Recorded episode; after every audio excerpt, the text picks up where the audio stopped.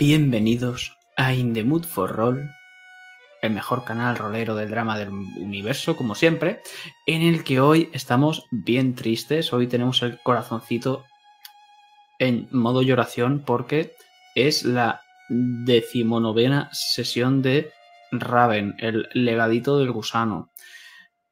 Y va a ser la última.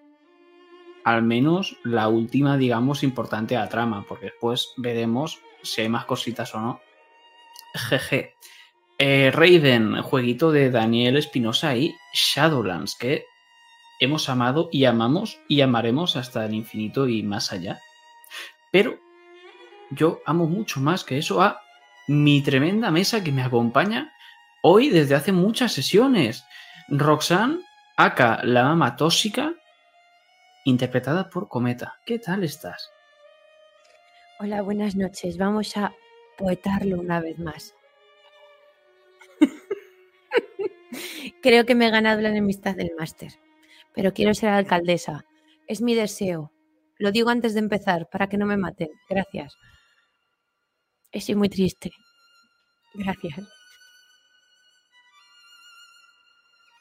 Pues el siguiente jugador. Lo siento. Es nuestro chiquito Gabriel, el más chiquito de todos, los Corvus. Sergio, ¿qué tal estás hoy? Pues sorprendentemente estoy bastante tranquilo. No sé si es porque ya llevamos tantas sesiones de esto, porque la anterior fue como muy intensa para mí, pero estoy bastante eh, tranqui. Eso sí. Em, tengo un poco de miedo con el combate que, que tenemos delante, pero bueno. La familia Corvus puede con todo. O no. Igual no. quién sabe. A lo largo de estas 19 sesiones nos ha salido todo súper bien, claramente. Y por último, ¿quién nos va a hacer la matación hoy? Nuestra voz tenebrosa y tremendamente sensual, Jack. ¿Qué tal estás? Bien, muy nervioso. No, no tengo pena ni tristeza ni nada parecido porque se acabe, porque tengo tantos nervios que han copado el resto de emociones. Así que no lo sé, no sé cómo va a salir esto. Yo solo sé que si, si veo que lo estoy haciendo mal, solo tengo que callarme y dejar que vosotros acabéis la mejor campaña del mundo. Y, y, puede que eso sea lo que acabe haciendo. De hecho, no tengo nada pensado para el final, así que probablemente haga eso. Tengo muchas ganas, muchas ganas de jugar con vosotros, de acabar esto que empezamos hace tanto tiempo y que hemos sentido tanto. Yo os lo digo ya antes de empezar, esta es la mejor campaña que he dirigido nunca y yo creo que es a la mejor mesa eh, por la interacción que tienen entre ellos y los mejores personajes a los que he dirigido nunca. Y joder, es mucha presión, entonces vamos a intentar eh, darle un final adecuado a El legado del gusano. ¿Tú cómo estás, Iván? Yo muy bien, la verdad, con un brazo retorcido ahí gritando cosas blasfemas, mientras el señor Ponover me se ríe en mi cara, pero es bastante bien, la verdad, con ganas de, de que me moriciones un poco. Pues vamos a ver, vamos a ver. Así que nada, poco más que decir, solo que por última vez, dentro intro. Y ahora quiero que volvamos por última vez a Raven, a la mansión, a la niebla y a los corvos.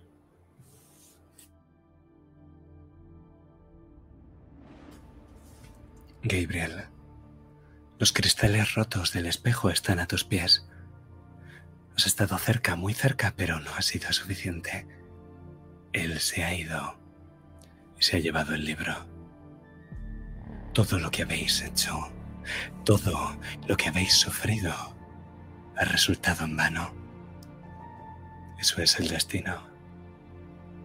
Los cuadros de tus ancestros te miran con decepción tus antepasados son testigos de tu fracaso.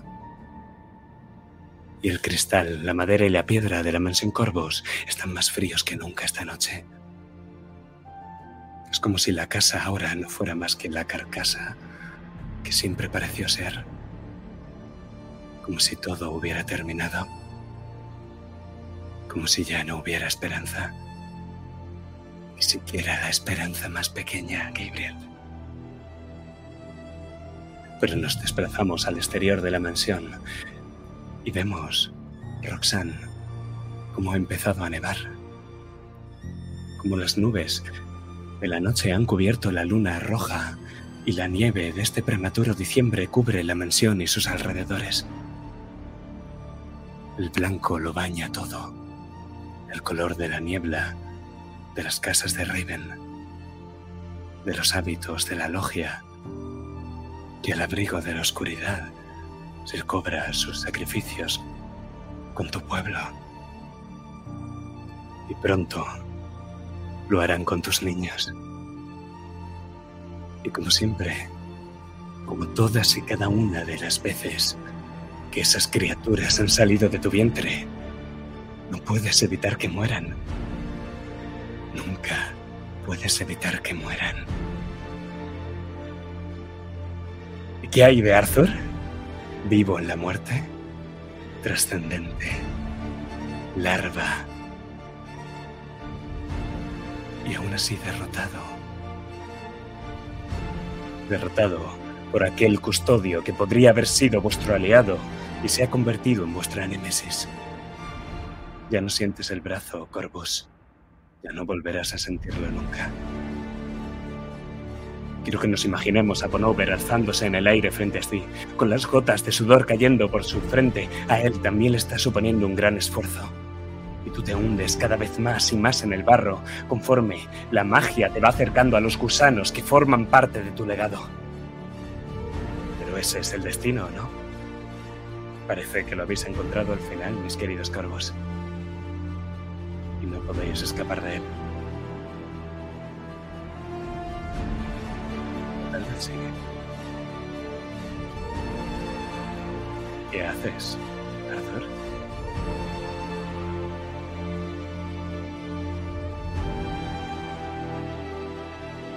Estoy arrodillado en el suelo. No soy capaz de levantar la cabeza. Por un momento noto las lágrimas como caen, como salen de mis ojos. No puedo controlarlas.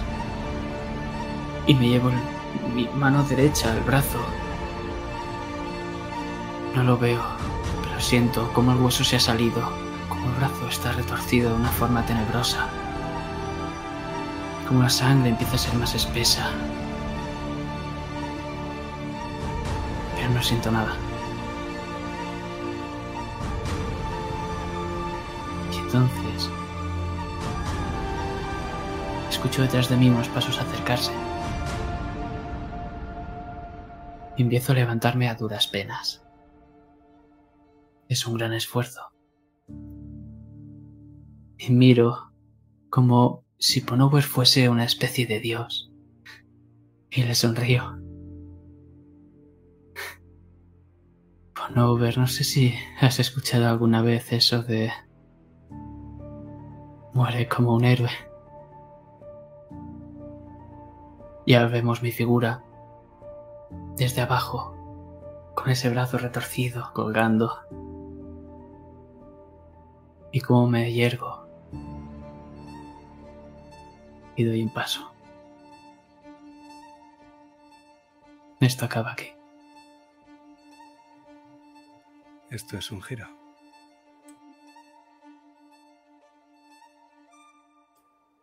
Uno de cinco dados de niebla para ti, Arthur Corvus. Así que dime el enfoque. Y más adelante en la escena será cuando hagamos la tirada. Es pasional. Es pasional porque esto no es algo que me guste hacer. Porque ahora en mi mente recuerdo todos esos momentos con Ponover. Y sobre todo aquel día en la tumba. Y como por un momento el cielo se despejó. Hasta el final acabar en la penumbra acabando con la relación entre Arthur y Ponover. Y ahora acabará una de nuestras vidas, la suya o la mía.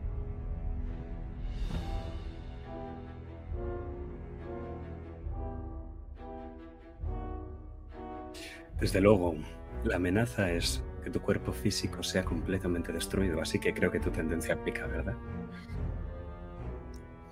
Sumarías cuatro dados. Dime, ¿hay algo que te dé un dado de ayuda adicional? Sí. Es ahora mismo, cuando escucho cómo esos pasos acaban ya de llegar y se ponen a la altura, y miro por encima de, mi hombro derecho. Y ahí la veo. Adam Usher. ¿Hacía cuánto tiempo? Un Corvus y un Usher juntos. Creo que no es algo que jamás se haya visto en Raven. Te tiende el brazo.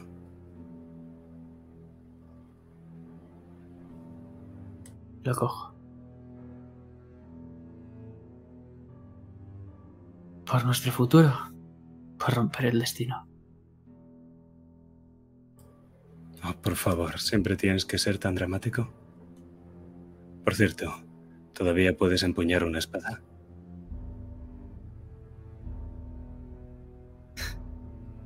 Por supuesto. Soy un Corvus. Este sable es nuevo. No te lo cargues también.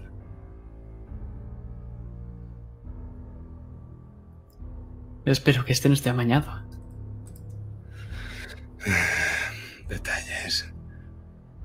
Y Adam te sonríe mientras se gira hacia Ponover. Nunca he pensado en ti como si fueras un Zulu, pero... ¿Qué demonios? Y sonríe como si fuera un lobo y por primera vez en tu vida, Arthur, te alegras de ver esa sonrisa en esa cara. Tienes un dado de ayuda. Pero todavía no vamos a tirar. Lo que hacemos es ver cómo Ponover se alza todavía más en el aire si cabe y conforme sientes como la presión se va de tu cuerpo, notas como Adam cada vez le cuesta más dar un paso, otro paso, y cómo echa la mano hacia debajo de su chaqueta donde guarda el revólver, pero entonces el revólver cae al suelo y él también. Acaba cayendo de rodillas, pero ahora Ponover no está centrado en ti. ¿Qué haces?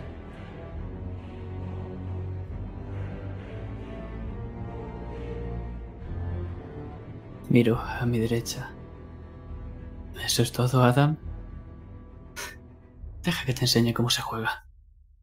Y entonces, con ese sable hago un pequeño corte. Me lo hago en el pecho. Empieza a salir una fina línea de sangre. Mojo mi dedo. Silbo. Y por no ver de golpe mira hacia mí. Pero lo que no lo que ve no es a mí. Es esa gota que estoy lanzándole de sangre. Y que vemos a cámara lenta cómo se aproxima a él. Y si nos fijásemos mucho más, veríamos como en vez de sangre eso parece ser más una pequeña bola de ácido. Y aprovecho ese instante para empezar a correr. Empiezo a acercarme a él. Te acercas, ha sido tan rápido, no tanto tu corte y el lanzamiento, sino cómo te mueves después de hacerlo, que Ponover está demasiado concentrado y lo que vemos nosotros es no a cámara lenta, sino que la gota de sangre que iba disparada hacia él cada vez va más y más rápido, y con un movimiento de las manos de Ponover, la gota de sangre acaba cayendo al suelo dejando todas las hojas marchitas. Pero es que Arthur ya está muy cerca de ahí. Cuando Ponover te ve acercándote y quiere reaccionar, su magia ya no les sostiene tanto en el aire. Adam User aprovecha también justo para levantarse y llegas hasta él, Arthur, hasta sus pies. ¿Qué es lo que haces? Me impulso y cargo contra él para darle una estocada. Todavía no está lo suficientemente cerca por lo que voy a alcanzarle a una pierna. No va a ser suficiente. No es suficiente, pero le das en el pie y eso hace que Ponover caiga al suelo y tú con él. Has cargado con tanta velocidad que los dos rodáis por el suelo, si bien lejos el uno del otro. Y cuando te quieres levantar, Ponover es más rápido que tú. y mientras él todavía se está levantando del suelo, te sostiene abajo y levantarse con un solo brazo es más difícil de lo que pensabas, Arthur. Ves a Ponover ahora despeinado con la chaqueta desabrochada, como el bastón está lejos de él y que aún así el sudor que tiene en su cara completamente roja cae a raudales. Sus ojos, antaño grises, se han vuelto verdes ahora. Y conforme te va empujando más y más contra el suelo, se acerca hacia ti mientras termina de levantarse. Me das lástima, Corvus. Antes eras un hombre, un buen hombre. Ahora eres menos que eso. Y tú. Tú alguien. eh, Antes eras alguien noble. Eras incluso una buena persona. Pero es que ahora eres simplemente un monstruo. Y has traído la desgracia Raven. No yo, no mi familia. Mira lo que está pasando con Raven ahora. Esto, Raven lo recordará. Me encargaré personalmente. Conforme dices eso, Onover parece que va a responder, pero entonces escuchas el fogonazo. Y al girarte, al terminar de levantarte, ves el fogonazo de luz que proviene de una de las ventanas superiores de la mansión. Y allí lo que vemos, desde allí, es el rostro de un hombre gris que sale de entre una nube de humo y te dedica una mirada de reconocimiento. Y mientras Montresor baja el arma, mientras sigue sujetándose a la herida del estómago, escuchamos decir: El sheriff de Raven protege a los suyos. Y nada más decirlo, apoya la espalda con la pared y desciende hasta que toca el suelo. Pero esta vez os vemos a vosotros frente a frente y nos alejamos de aquí para volver al, al jardín de los corvos, donde una atónita Roxana ha visto desaparecer en mitad del bosque de las ánimas a su hijo Japonover. ¿Qué haces, Roxana? Grito. Grito el nombre de Arthur hasta la saciedad. Pero en ese momento me doy cuenta de que Gabriel tampoco está. Arthur está entre este plano y el otro, pero muy pequeño. Así que entro corriendo a la mansión. ¡Gabriel! ¡Gabriel! Es en el recibidor donde ves al primero de ellos. El primero que pisa la mansión Corvus en no sabes cuánto tiempo. No tiene ojos, Roxanne. Lleva puesto ese sudario negro con atado con el cordón y no lleva ojos. Se interpone entre ti y tu hijo. Sigo llevando la- el pasador del pelo puntiagudo en la mano. Te volveré a sacar los ojos si no me dejas a mi hijo. Fuera de mi casa. ¡Fuera! Y a tu voz escuchas cómo vienen un par más de las habitaciones. No hablan, de hecho parecen estar murmurando, todos con la misma tonalidad. Casi más animales que bestias. Pero finalmente sí que escuchas una voz. Una vez prometiste a mi amo que te unirías a nosotros, Roxanne. Te esperamos en Sion. Pronto seremos uno. Reconoces a la portavoz de la logia. Está en la entrada. Tú ya has entrado dentro, estás en el recibidor y ella todavía no ha subido los escalones que ascienden. Dan un par de pasos hacia ti, todos ellos, mientras que ella solo apoya el primer pie descalzo sobre uno de los escalones, Roxanne. ¿Qué haces?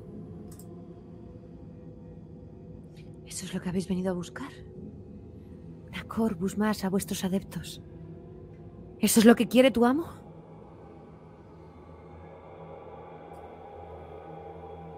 No.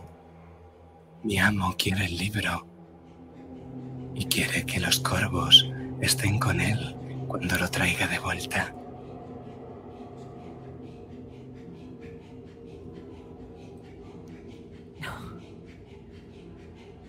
No tendrá mis hijos. Todos somos sus hijos, Roxanne. Todos somos corvos. Te falta. Muchas agallas para ser una corvus. Y conforme dices eso, volvemos fuera al jardín. Y vemos cómo el custodio se lleva la mano en el hombro. Después del disparo ni siquiera se ha movido, pero no ha llegado a parar la bala. Y esta vez lo que hace es volverse a alzar en el, aire, en el aire Arthur y chasquea los dedos. Y entonces todas las antorchas que se habían caído al suelo y que el pueblo había llevado hasta allí se apagan de golpe. Y una potente llamarada de fuego aparece en su mano.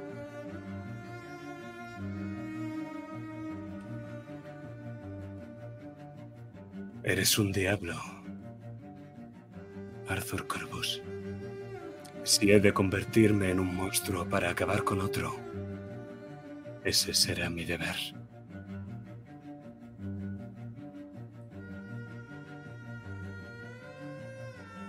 Ya esté muerto, Conover. Puedes intentarlo. Y alzo mi espada. Y vemos cómo el filo empieza a relucir con la luz de la luna. Y empiezo a cargar. Es como si la niebla lo atrajese. Y de hecho, Arthur, mientras cargas, es como si toda la niebla se conglomerase en tu cuerpo y te dejase una estela, como si fueras un cometa que cruza el bosque de las ánimas. Y entonces todos se giran para verlo, Roxanne. Ellos también. Y lo que aparece es ese pilar de llamas que en la Biblia dicen que se ve, chocándose con un cometa que ha bajado a la Tierra. Este cometa con la estela formada de niebla. Por Uber, completamente envuelto por las llamas, estira sus dos brazos hacia ti. Y creo que es aquí donde vamos a hacer la tirada. Son cinco contra cinco.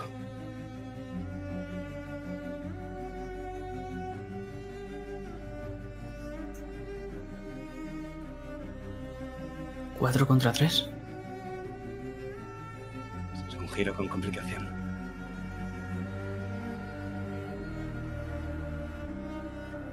Dime, Arthur, ¿cómo esquivas el fuego?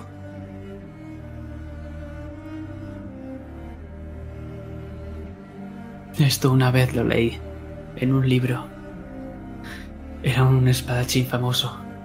Luchaba contra una criatura monstruosa. Alzó su estoque, un tajo en el medio y se paró el aire. Y ahora vemos como el fuego empieza a dispersarse a mi lado empieza a quemar mis ropas por los lados. Me lo quedo mirando.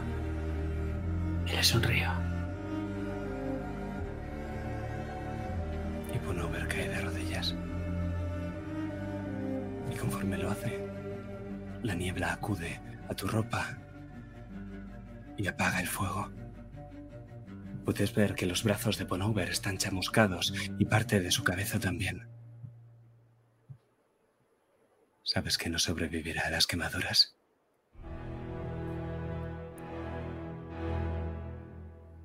¿Qué haces, Arthur?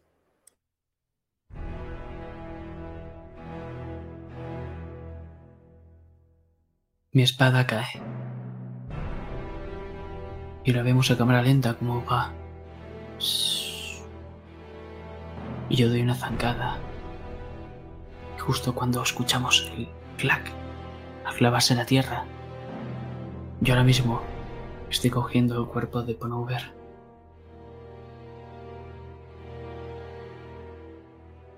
Lo estoy recostando contra el suelo.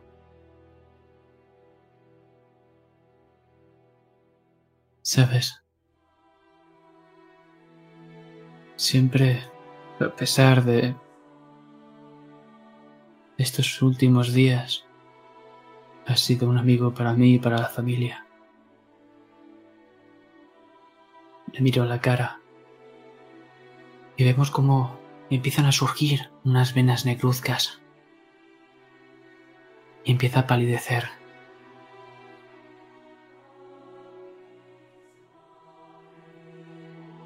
Me duele muchísimo verte así, Panover. Tendríamos que haber hablado.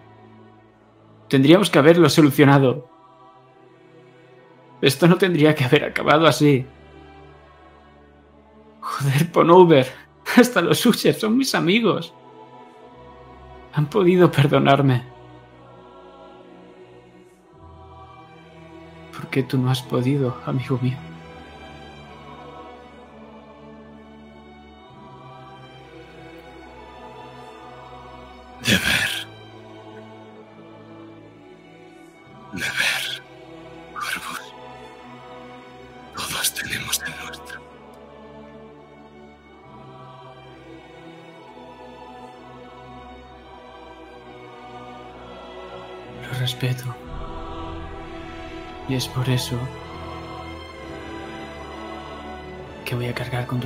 Tu responsabilidad, Bonover, para que tú puedas descansar al fin. Por eso yo recordaré. Entonces vemos cómo se empieza a deshacer el cuerpo. La niebla se lo lleva.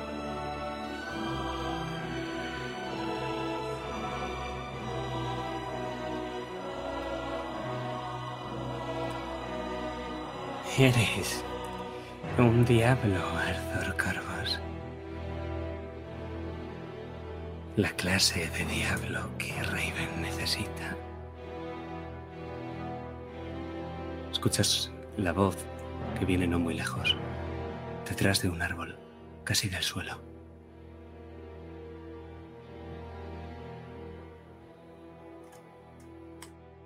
Miro. Soy un mal necesario.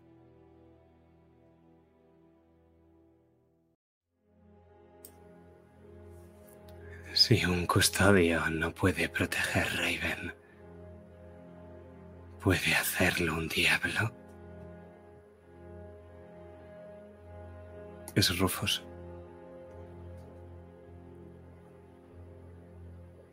Está en el suelo sentado con los brazos extendidos. No lleva el sombrero.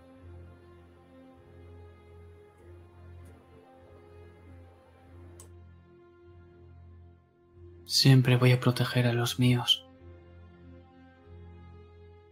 Incluido a Raven.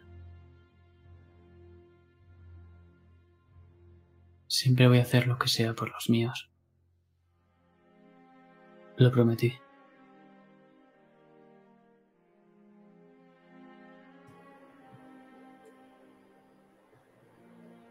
Creo que Rebeca estaría orgullosa.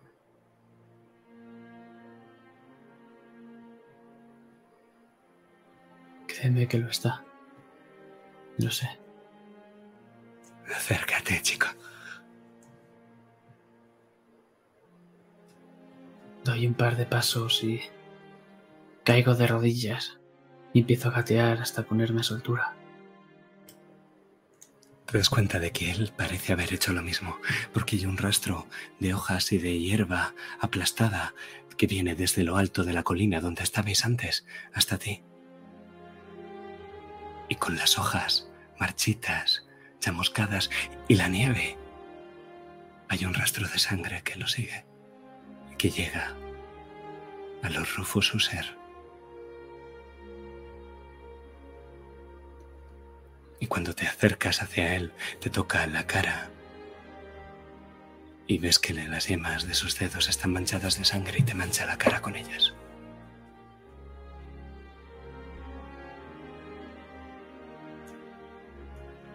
Veo que no necesitabas mi ayuda.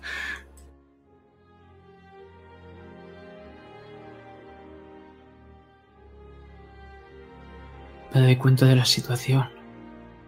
Y entonces me quedo boca abierto y alzo mi mano derecha para tocar la suya.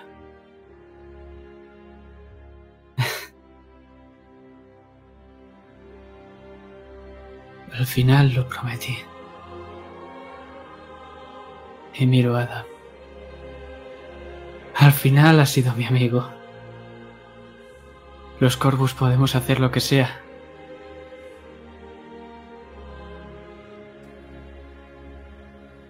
Lo que sea. Entonces escúchame, chico. Y te coge la mano. Te deposita algo dentro con sus dos manos manchándotelas de sangre y te pone. Te cierra la mano para que no sueltes lo que te acaba de dar. Entonces dáselo tú. Creo que no voy a poder llevarla al altar.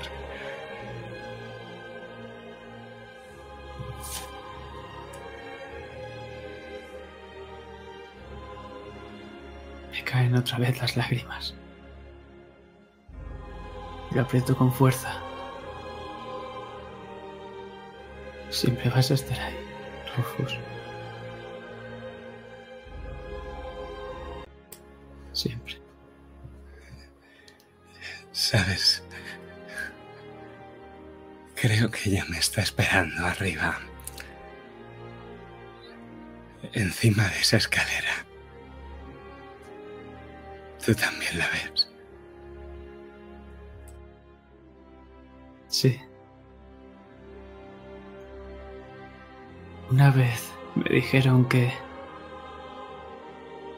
ahí te da la luz del sol y es cálida. Te viene a buscar los seres que quieres.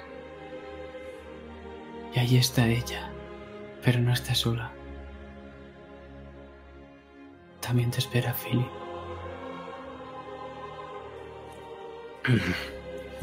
Creo que... que esta vez sí que podremos volver a estar los tres juntos, ¿no? Como con la sociedad de exploradores.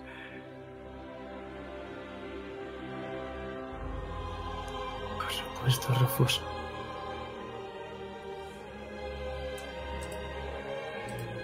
Y dentro de un tiempo, todos estaremos juntos. Te lo aseguro.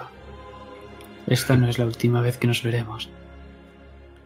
No me importa si tardáis un poco en llegar.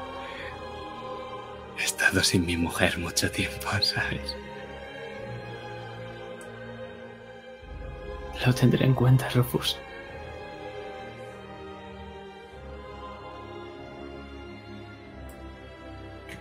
¿Sabes? El Ponover no tenía razón.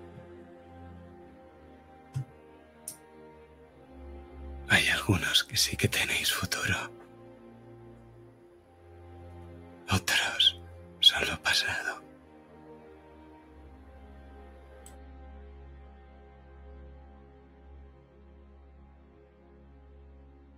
Lo hemos logrado. Gracias a todos los que nos han apoyado todo este tiempo. Sin ti, sin Adam, con Tresor, ahora mismo no sería nadie. No estaría aquí hoy.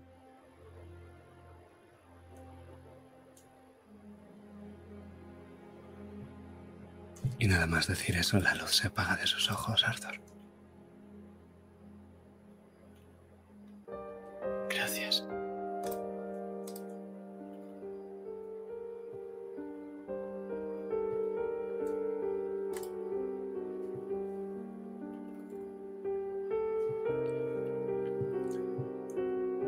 Solo barro y huesos, corvos.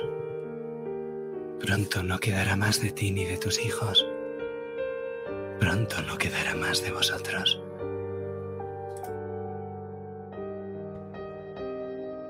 Eso habrá que verlo. Porque si fueses una Corvus, sabrías que vamos a pelear hasta el final. Ya te sonríe desde el marco de la puerta. Se da la vuelta para correr. En apenas unos instantes, la logia sale de la mansión Corvus Roxanne. Mientras les voy gritando, ¡Fuera! ¡Fuera de mi casa! ¡Fuera! Y entonces los que aparecen por la primera de las colinas del bosque de las ánimas son dos hombres. No sabes quién está sujetando a quién, pero uno va vestido de rojo y el otro es tu hijo. En cuanto reconozco que esa figura puede ser la de Arthur, cojo mis, mis faldas, la parte de abajo de mi vestido, la remango tanto que puedo dejar al descubierto prácticamente todas mis piernas. No quiero tropezarme bajando los escalones.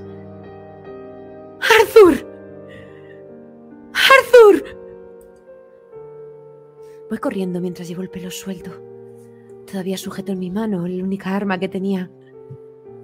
Ese pasador de pelo que ha hecho que mi larga cabellera quede totalmente suelta y ahora se bata al viento mientras corro hacia el encuentro de mi hijo mayor. ¡Arthur, cariño! Y tú escuchas los gritos de tu madre, Gabriel, en el interior de la mansión, más concretamente en el interior de la habitación de Arthur. Pero muchos más cercanas son las disculpas de Emily. Me ha dicho que iba a traerla de vuelta. Gabriel, lo siento. Lo siento, no tenía otra opción.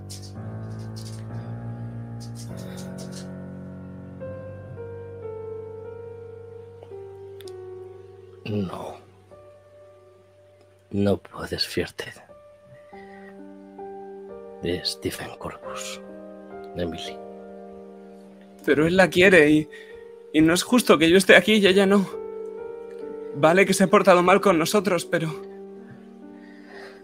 Marcel Pero es está, está en un lugar mejor. Y descansa en paz. Pero yo quiero que esté aquí, con nosotros. No hay lugar mejor que contigo, Gabriel. Sacrificó su alma por salvarnos a todos. Pero no es justo. No es justo que Stephen nos arrebate todo después de que Marcela se sacrifique por nosotros. Eso no es justo.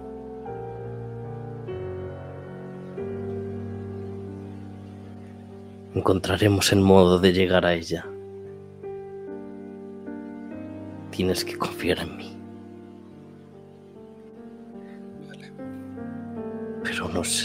Podremos. Claro que podrás. ¿Cuál es el problema, hermanito? El problema se llama Jacob Corpus. Bueno.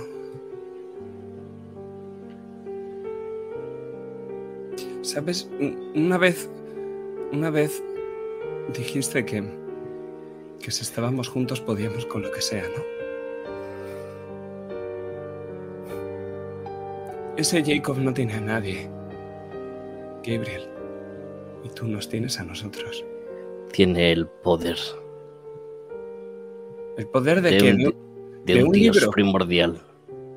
yo a ese Dios no lo veo por ningún lado. Lo que tiene es un libro y venga ya. ¿Cuándo un libro ha podido contigo, Gabriel?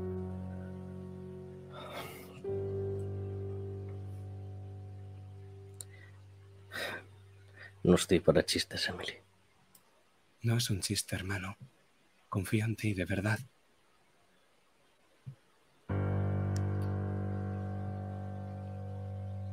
Pues te pido que confíes en mí. Vale. No le escuches.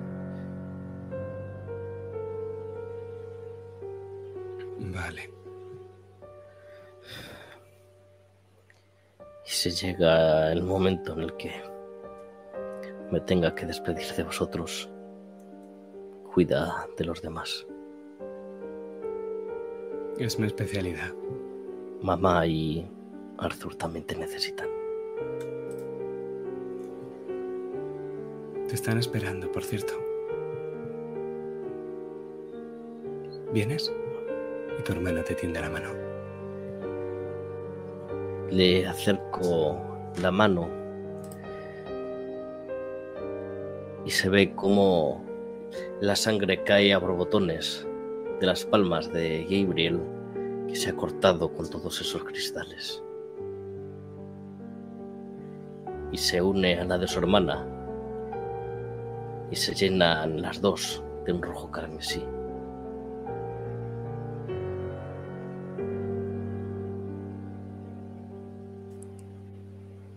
Pero cuando volvemos a veros, estáis los tres juntos. No me importa si es en el interior de la mansión, si es entre esos cristales rotos o si es en el jardín. Conforme comienza a nevar con cada vez más y más fuerza, y Adam y los hombres sanos del pueblo recogen a los heridos. No me importa dónde sea, lo que me importa es que esta es la última vez que vais a poder estar juntos. Es el destino. Vuestra escena.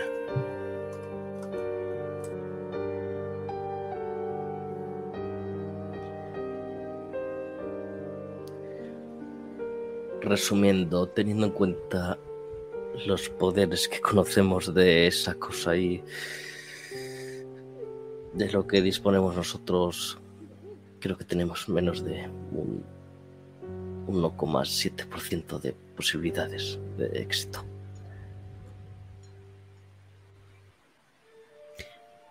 Mientras estás diciendo eso, tu madre está agachada a tu lado. Gabriel. Podemos escuchar el rasgar del bajo de su vestido, mientras te lía esas manos que ahora sangran por haber roto el cristal. Me da igual, me dan igual las matemáticas. He perdido demasiados hijos. Y hoy, hoy será recordado como el día en que rompimos la maldición Corpus. Existe ese 1,7 que dices, ¿no? Técnicamente es 1,7333 periodo. Sí, Gabriel, sí. Arthur, ¿qué dices? Los Corvus no hemos sido mucho siempre de ser de la mayoría. Que con un 0,0001 me sirve. Sí, siempre tan optimista. Las posibilidades existen, Gabriel. Por muy pequeñas y remotas que sean. Si están ahí, vamos a ir a buscarlas.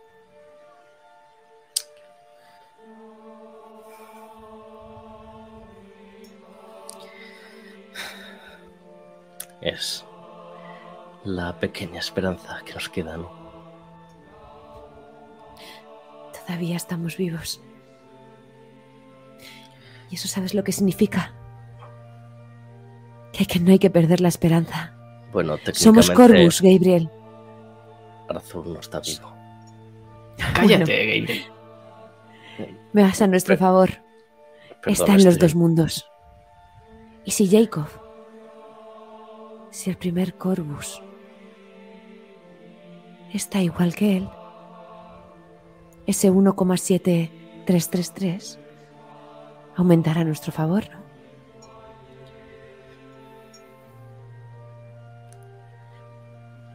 Quizás sí.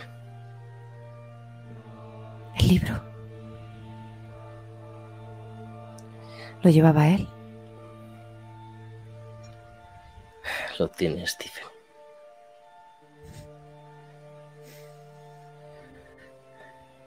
No sé si ya se lo habrá dado, pero...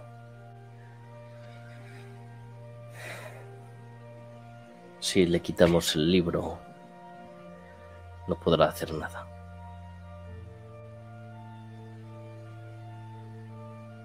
Bueno, podrá matarnos y recuperar el libro, pero...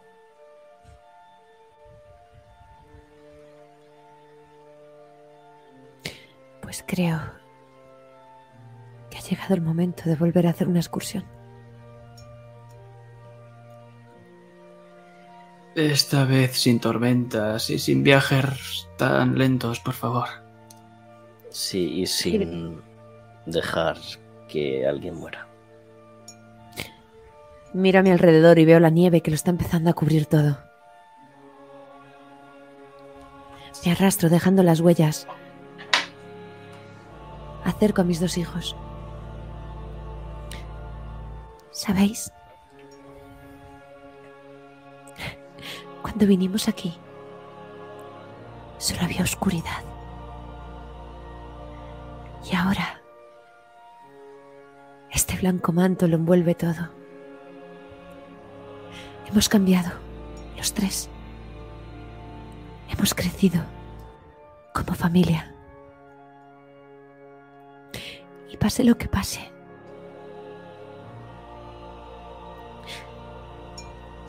En mi cabeza sonarán las risas para siempre en esta mansión, las vuestras, junto a la de Emily y junto a la de todos vuestros hermanos. Después de hoy no habrá más llantos. Os lo prometo.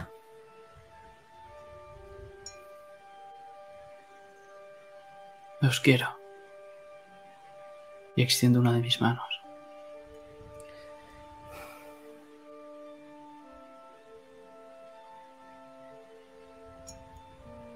Sois parte de mí.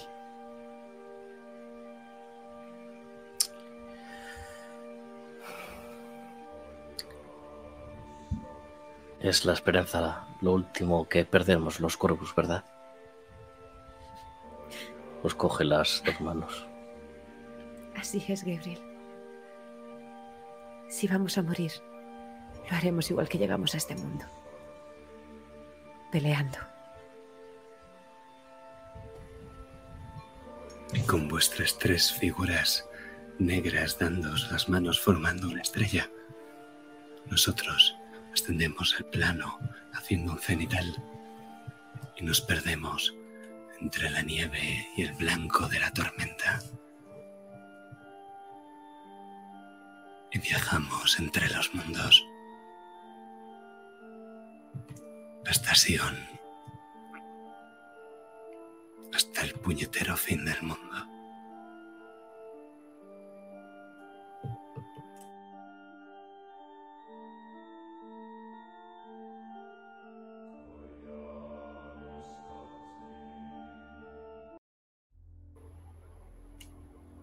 Pues aquí no hay niebla, pero tampoco hay nieve.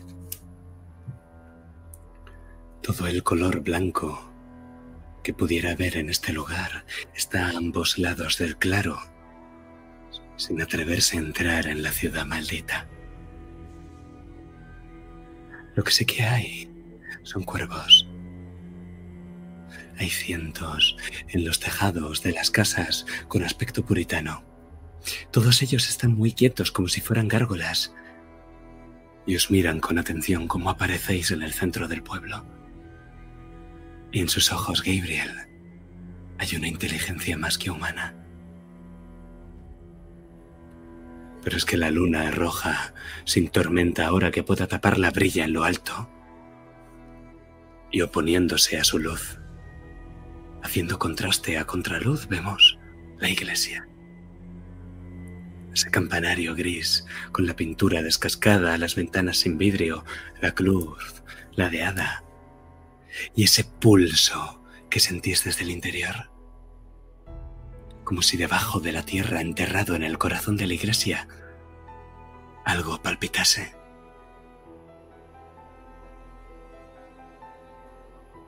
De la iglesia vienen los cánticos. Decenas y decenas de cánticos. La puerta está abierta. Hay menos de cien metros entre vosotros y ellos. Y como tantas y tantas veces, Corvos, no hay vuelta atrás. ¿Qué hacéis?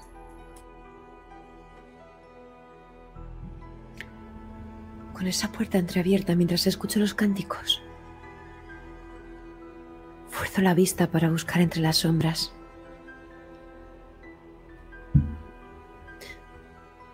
Lo llamo, no en voz alta, sino para mis adentros. Stephen.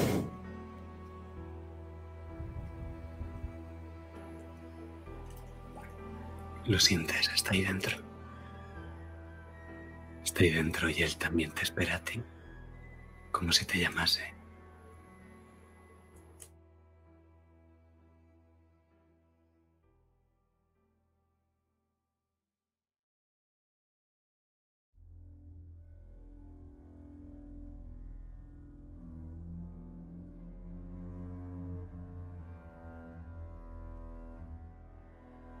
Nuestra prioridad es acabar con Yakub y ese libro. Aunque sea a costa de la maldición.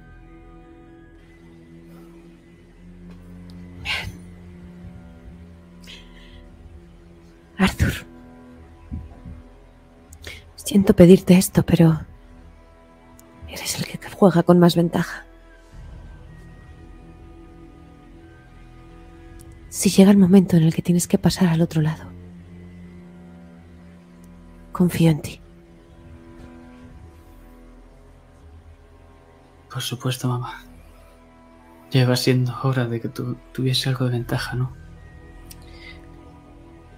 Ten cuidado con morir otra vez. De vez en cuando está bien. Pero ahora en serio. Me arrodillo y mi brazo queda colgando.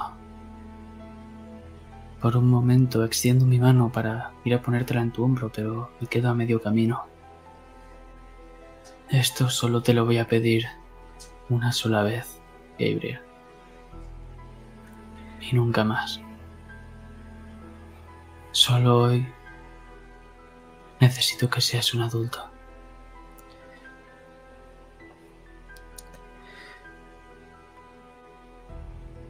Tu hermano pequeño ha crecido mucho más de lo que tú te crees. Aunque te cueste admitirlo.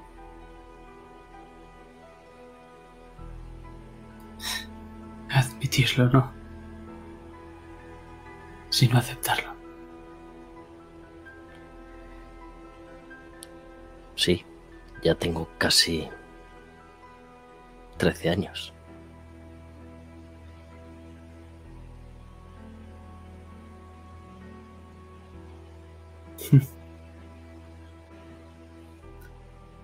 Y parece que tengas 47. Ahora vamos adentro, anda. Y a pesar de eso, nunca me haces caso. Soy el mayor. Tú tienes que hacerme caso a mí. Ya, ya.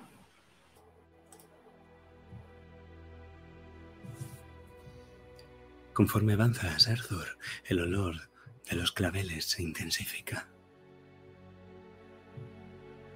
Pero cuando ya estáis dentro de la propia iglesia te sorprende que el olor, pese a ser tan potente, no tiene aquí su origen. La logia tiene los bancos colocados de espaldas a vosotros. Los miembros ciegos rezan sentados en esos mismos bancos fantasmales y mientras tanto cantan. El olor a sal y descomposición se mezcla con el incienso y la pobredumbre de un canto que no tiene palabras, que es más bien una especie de letargo. Y a la luz de las lámparas de aceite, veis como la nave central entre los bancos está ocupada por gusanos. No son muchos, una media docena. Lo que son es imposiblemente enormes, increíblemente blancos, como si un gusano se hubiera comido a otro gusano, y a otro más, y a otro más, así hasta el infinito. Son gusanos del tamaño de gatos que se aproximan, arrastrándose por el suelo podrido de la iglesia hasta el altar.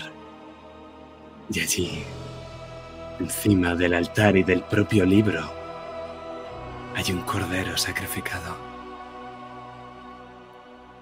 Uno que tiene las entrañas abiertas conforme los gusanos se alimentan de él.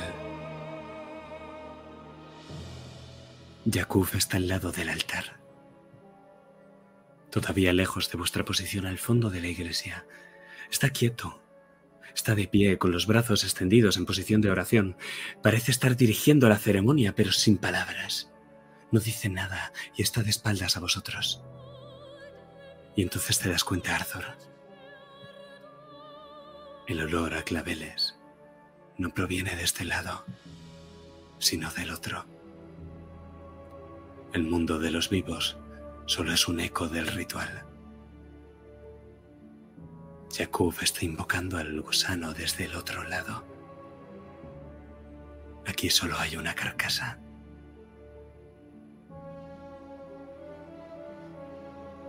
Y es que el propio Yakub solo parece una estatua ahora. Vestido con su sudario blanco y negro, con sus esqueléticos brazos extendidos, en posición de oración clamando a la tierra, pero sin palabras. En cambio, toda la logia canta al unísono. Y cuando se escucha entrar, comienzan a girarse hacia vosotros y a levantarse de sus bancos. ¿Qué hacéis, corvos?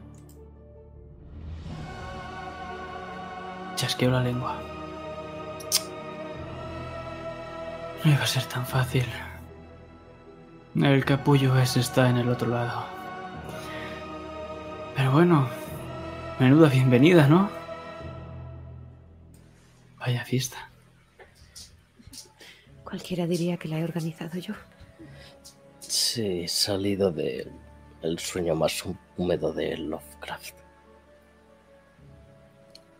Mientras habláis ante vosotros, ellos avanzan con sus pies descalzos sobre el suelo podrido. Un grupo enorme se detiene en mitad. Y entonces escucháis el sonido del bastón. Escucháis el bastón de pomo de cuervo mucho antes de verlo a él. Y un pasillo entre la muchedumbre se abre para dejar paso a Stephen Corvos.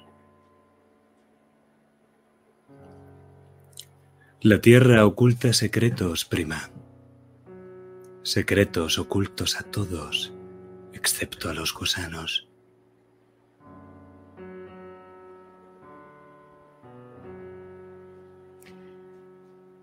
Podemos ver la mano de Roxanne temblar.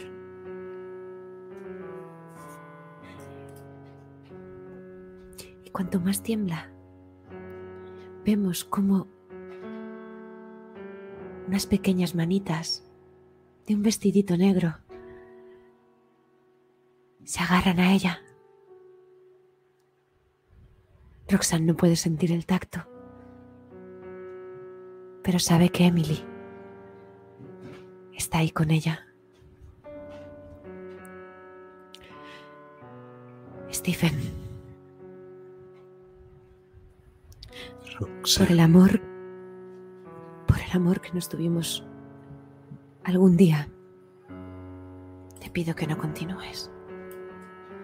Te pido que dejes de lado los gusanos y recuperes tu verdadero legado, el de los corvus, y elijas estar a nuestro lado en esta guerra.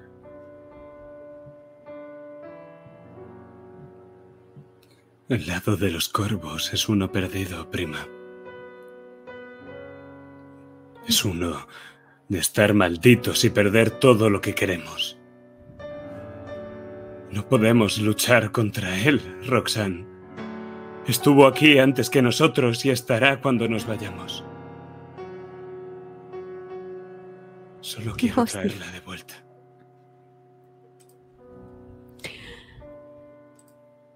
No. Solamente. Solamente te niegas a enfrentarte a él porque tienes miedo. El mismo miedo que sentí yo al enfrentarme a ese sanatorio. El mismo miedo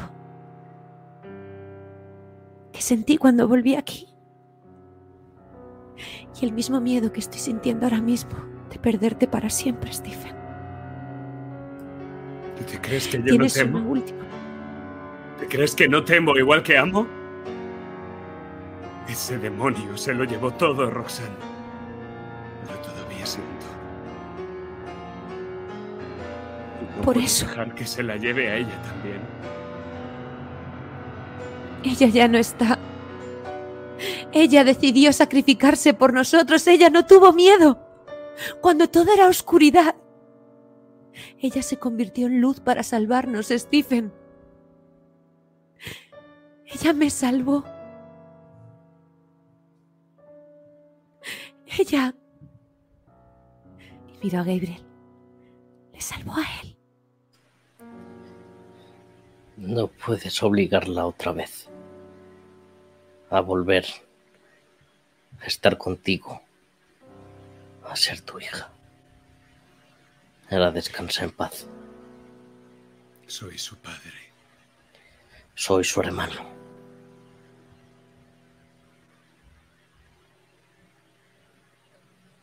Stephen, solo te lo diré una vez más.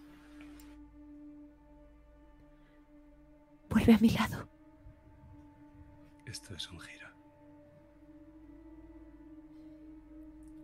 Uno de cinco dados de niebla, que tiene como amenaza que Stephen os impida que lleguéis a impedir el ritual.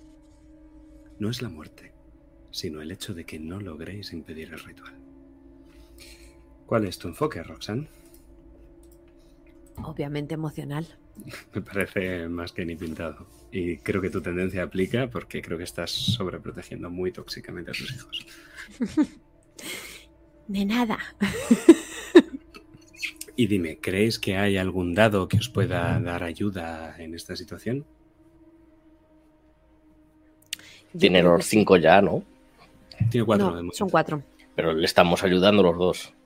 Ya, Yo creo que sí. Sobre Le eso. estamos. Le estoy apelando al amor que un día tuvimos que él ya daba por perdido. O sea, Ya. le estoy ofreciendo la oportunidad de recuperar su felicidad, que es lo que le ha llevado a esto. sí, tienes toda la razón. Tienes un dado. Inc- incluso está Emily en esta Sí, escena. sí. Vale. Dios, qué miedo tengo. La no última vamos vez esto no salió nada bien.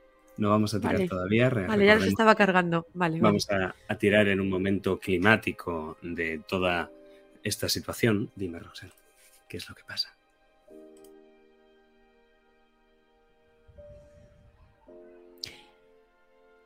Me separo de mis hijos. Me acerco, me acerco como esa misma mañana me acerqué hasta su rostro. Cierro los ojos cuando estoy delante de él. Estoy totalmente desprotegida. Y con los ojos aún cerrados busco el tacto de su mano, esa que no apoya en el bastón. La cojo y la llevo hasta mi pecho. ¿Lo notas, Stephen?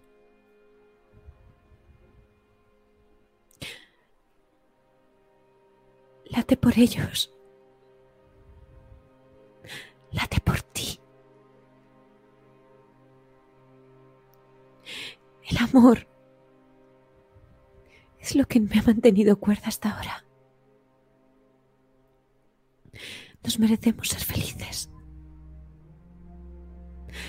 Con los que están y recordando a las que ya se han ido. No tenemos por qué seguir con esta maldición. No tienes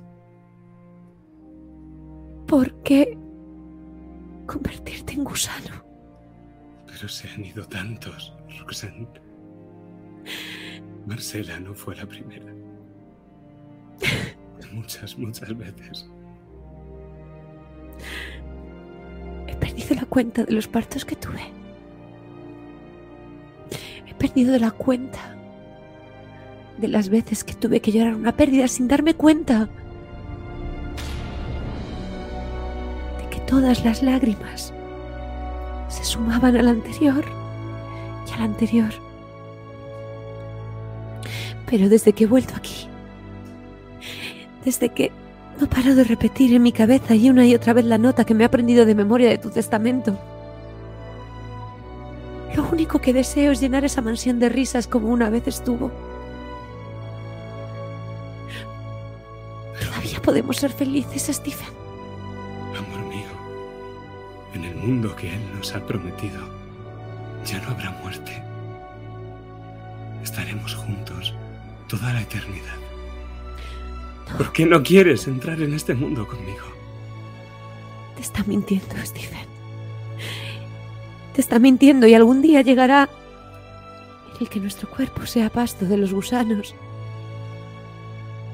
Y entonces estaremos todos juntos. Pero de manera natural. Honrando a los muertos y dejándolos descansar en paz. Los muertos no descansamos en paz, querida. No, porque tú aún no estás muerto, Stephen. Tienes opción de redimirte, tienes opción de vivir a mi lado. ¿O no recuerdas que me prometiste en aquel bosque? Que entregarías tu vida si hiciese falta por no dejar de verme sonreír, Stephen.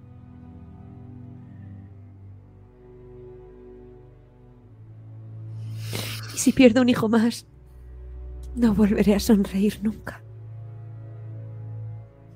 Si te pierdo, mi risa se apagará para siempre.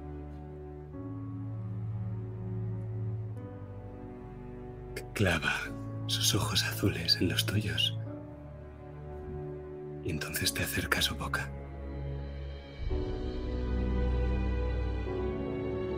Y el frío de sus labios rápidamente se acopla al calor de los míos. Y una escena tras otra se suceden en mi cabeza desde el día en que puse un pie en la mansión Corvus. Los paseos, las flores, los poemas, las risas, el amor. Y como si quisiese traspasarle esas imágenes, agarro su rostro con las dos manos y aprieto aún mis labios más contra los suyos.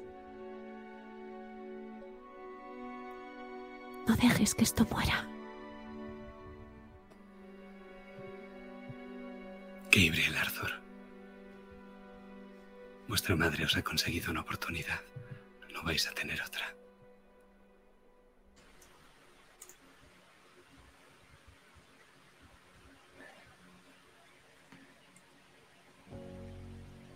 Yo creo que ahora hemos subido a un 3% de posibilidades. 2,5. 2,7. Ni para ti ni para mí. Las matemáticas nunca han sido lo tuyo, Arthur. Pero ahora es la oportunidad.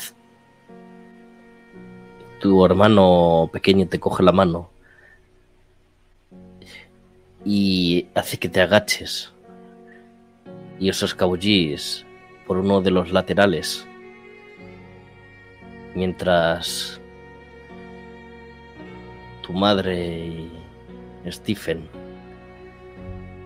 viven quizás por última vez ese amor.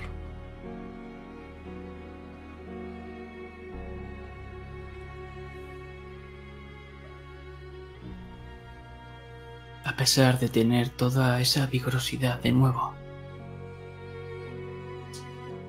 Caigo en cuanto me coges la mano. Siento un hormigueo y no sé cómo llamarlo. No sé si es amor o... No, es algo diferente. Es lealtad. Lealtad por los míos. Y te aprieto la mano.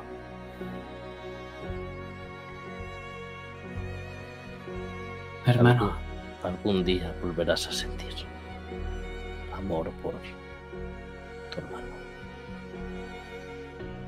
Sé que existe esa pequeña esperanza. Tira de ti.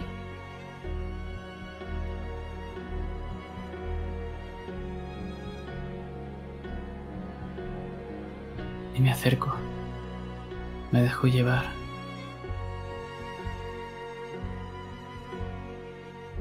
Creo que mi amor por ti no es que haya desaparecido, sino que se ha transformado en otra cosa.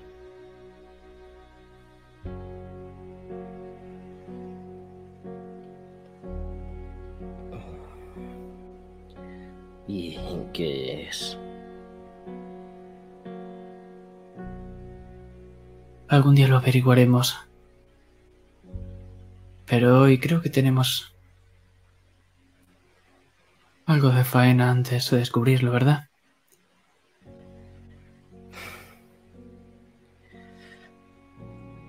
Bueno, es el día del juicio final, así que... Sí. Pero tenemos un 2,5% de posibilidades. Suficiente, 2,7. Lo que tú digas. Pero a pesar de ser el fin del mundo, creo que podemos permitirnos esto. Y entonces te rodeo con mi brazo.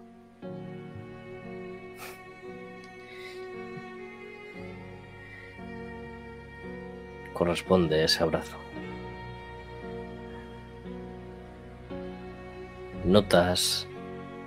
Notas el, el calor de otra presencia cerca de vosotros. Que os rodea también. Ahora solo puedas, puedes dar medio abrazo.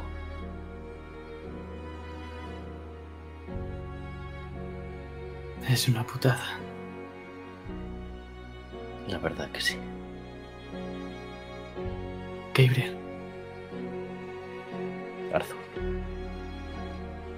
quiero que sepas que pase lo que pase. Estoy orgulloso de ti, hermano.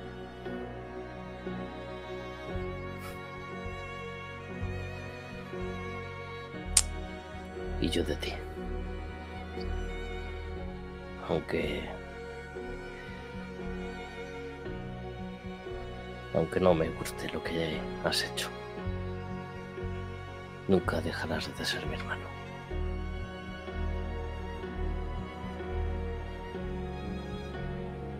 Nunca vas a poder librarte de mí.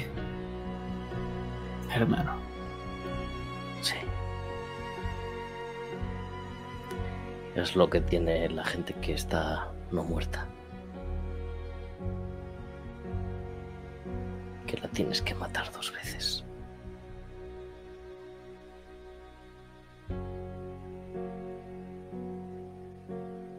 Espero que me dejen al menos este brazo.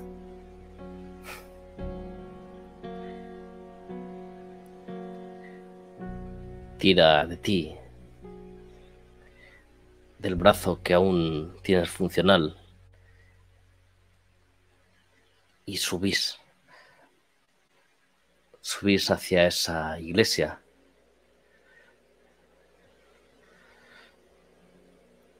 Avanzáis hasta el siguiente objetivo. El olor a claveles es demasiado fuerte, Arthur. El ritual está llegando a su fin, pero no aquí.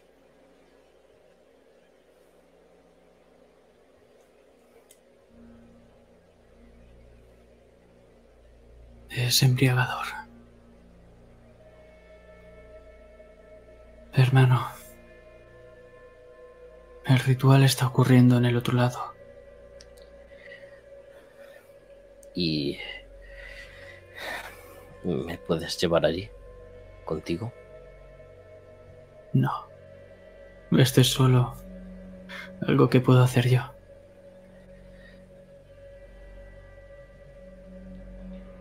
Creo que... Creo que confías poco en lo que puede hacer el pequeño de los corvus. Todos destacamos en algunos puntos, pero deberíamos dejar los puntos débiles para los demás, ¿verdad? Confía en mí, hermano. Aunque tenemos otro problema antes, y señalo con el dedo a toda esa congregación.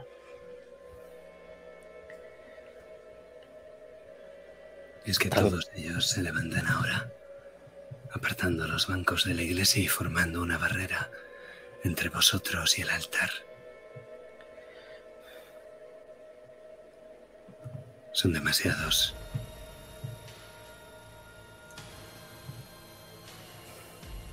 Pero el ritual sigue sucediendo.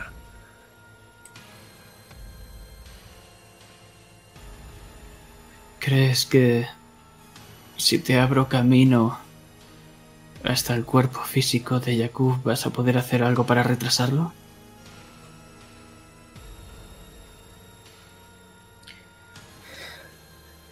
Sí, es, es probable. Tengo algunos ases bajo la manga.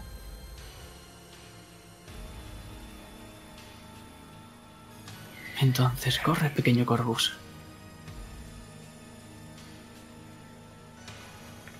Eh, hacia ellos, ves como tu hermano tiembla de miedo. Y sientes el tirón en el estómago cálido de Emily, que no te dice nada sino sencillamente te empuja en esa dirección. Eh, sí, claro, hacia ellos. Y ves como... Si pareciese que lo están empujando, tu hermano empieza a correr hacia esa congregación de gente. Muy bien, pues esto es un giro. Uno que tiene por amenaza que la logia aprese a Gabriel y le impida llegar hasta Jakub y el libro.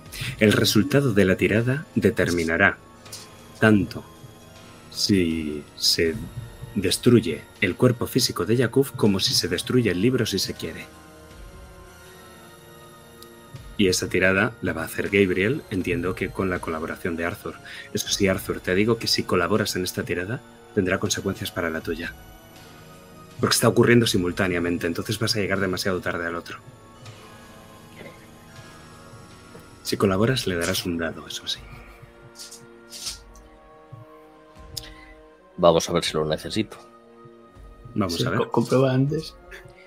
Em, Cuento con la ayuda de otro personaje, Corvus, contando con Emily. no es un personaje Corvus, pero es ayuda, entonces te da un dado, sí. Em, me meto donde no me llaman, Sí, totalmente. porque usa- usando una magia no puedo generar una oportunidad. Sí, sí puedes. Entonces vamos a hacer lo que... Vale. Entonces vas a tirar por culto, entiendo. Sí, claro. Entonces ya son cinco eh, dados. Mm. Si necesitas hacer un, un sacrificio para activar la magia, que puede ser una secuela que te hagas, no vas a tirar con más dificultad, entonces da igual que te pongas una secuela, más allá de que estás más cerca de la muerte, claro. Sí, pero seguimos con niebla espesa. Y luego tendrías que hacer un sacrificio terrible. Al usar magia, tienes que usar siempre un sacrificio, el que sea. Pues si es tu propia sangre, como has hecho otras veces, sería una secuela física a la que te pondrías. Y luego tienes una niebla espesa que puedes gastar un sacrificio terrible para anular o puedes tirar 5 contra 4 a ver qué te sale. Creo que voy a sacrificar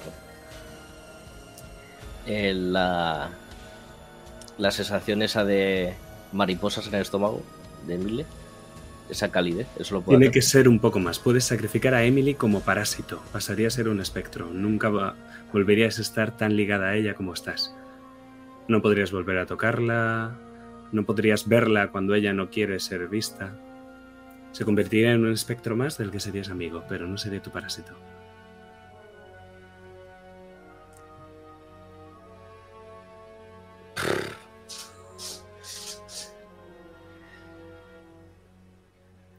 Vale, venga, vamos a hacer eso. Confío en que Emily me quiere porque me quiere, no por que me chupa el alma. Empiezas a correr, Gabriel. Y ellos empiezan a abalanzarse contra ti. Y te vemos agachándote y te vemos eh, echando a correr. Y dime, Arthur, desde la distancia. Intentas ayudar, pero lo vas a hacer muy levemente. ¿Qué es lo que haces?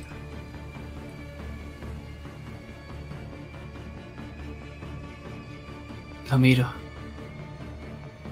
Veo que uno de ellos está a punto de atacarle.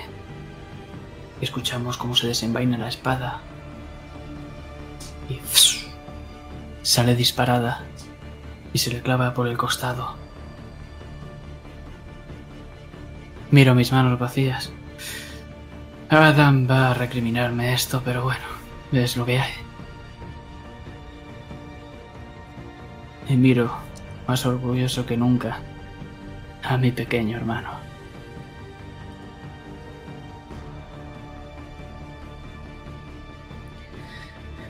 Dime, Gabriel, ¿cómo corres? Corro como. como si fuese un pequeño pollo sin cabeza. Según las posibilidades y teniendo en cuenta la teoría del gato de Schrödinger, creo que esta es la peor de las posibilidades que podría elegir. Pero eh, quizás nada tenga sentido. Veo como esos rostros furiosos, esos ojos inyectados en sangre, esos caras que algunas no tienen ojos, se clavan en, en mí y corro temblando. Demonios, es como si... Es como si una gacela corriese de frente a una manada de leones. eres pequeño y eso te permite escabullirte entre los bancos, saltar y moverte más rápido y entonces ves un obstáculo, como si hubieran improvisado una especie de barricada. Y vas a intentar esquivarla, pero Emily te dice, no, Gabriel, sigue recto. Y le hago caso. Y entonces justo cuando estás justo a punto de chocarte, ves como la barricada se mueve y es que Emily estaba empujando con todas sus fuerzas. Uno de los bancos cae y atrapa a uno de los miembros de la logia que se queda dando zarpazos panza arriba como si fuera un animal. Ellos son lentos y ciegos, se mueven más como animales a cuatro patas que te olisquean. Uno de ellos te araña el zapato y logras escapar de él. Apenas un suspiro. Sé que tengo una opción. Puedo hacer algo saco de mi mano uno de esos cristales, esos del espejo. Rajo otra vez una de las palmas de mi mano y con esa sangre la abierto alrededor mío. Y justamente mientras lo haces por tu espalda, uno de ellos se aproxima con los brazos extendidos, se ha puesto de pie, estaba de cuatro patas y está a punto de cogerte por los hombros. Y en ese momento te giras, Gabriel.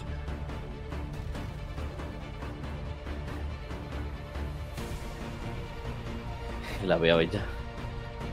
Y la ves a ella como justo acaba de entrar dentro de este hombre. Y los ojos de este hombre se vuelven blancos porque es uno de los pocos que todavía los tenía y entonces cae de culo y empieza a convulsionar. Y Emily sale de ahí. ¡Qué asco! Ten cuidado. Ten cuidado tú. Pueden hacerte daño a ti también. ¿Ah, sí? Sí. Y de esas gotas de sangre que Gabriel había derramado en el suelo empiezan a brillar. El rojo se vuelve brillante, titilea. Y una especie de halo empieza a salir de ellas. Pero nosotros lo vemos todo desde la perspectiva de Arthur. Tu hermano parece que lo tiene controlado.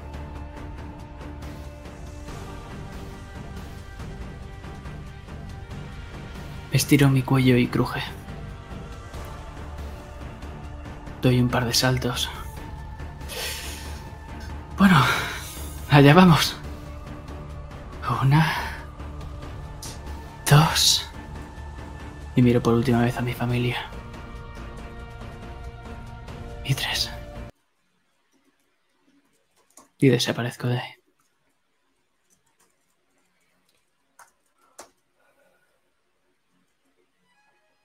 Te seguimos en tu, en tu viaje hacia las entrañas de la tierra, Arthur. No lo ves, pero lo sientes. Conforme te desplazas al otro lado, conforme cruzas de un plano hacia otro, sientes su poder. Y es que la criatura entre los dos planos, ese poder vasto que los mortales conocen como el gusano,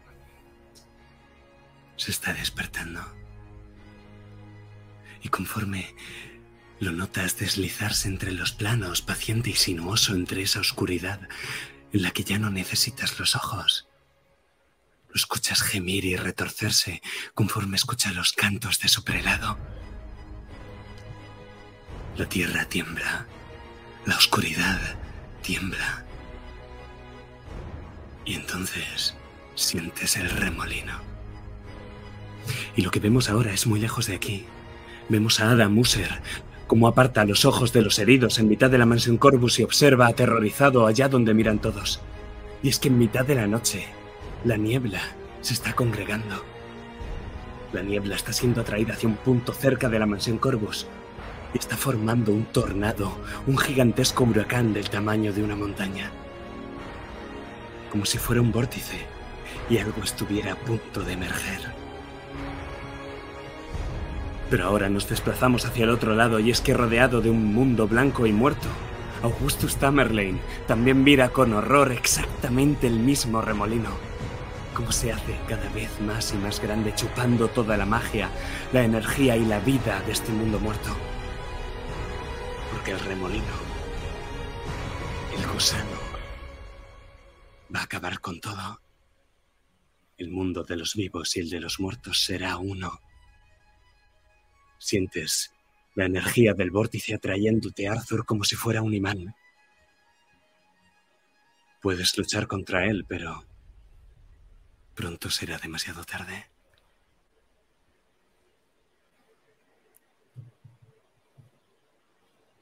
Llegas al mundo de los muertos.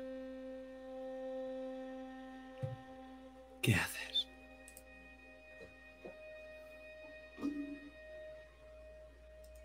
Exhalo el aire.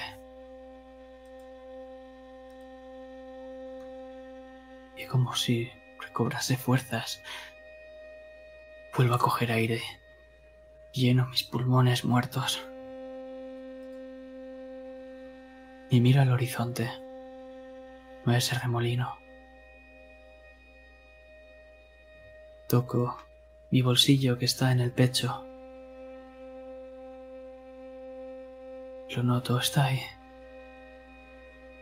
Lo que me mantiene con vida.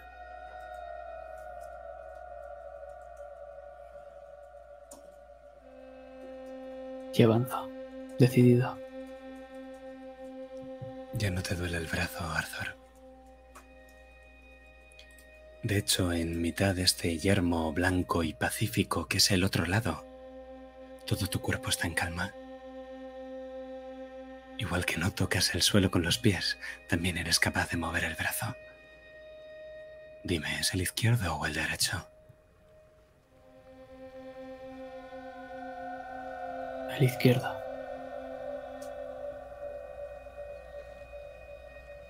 Y conforme lo levantas y flexionas los dedos, ves la figura de Yakub a lo lejos.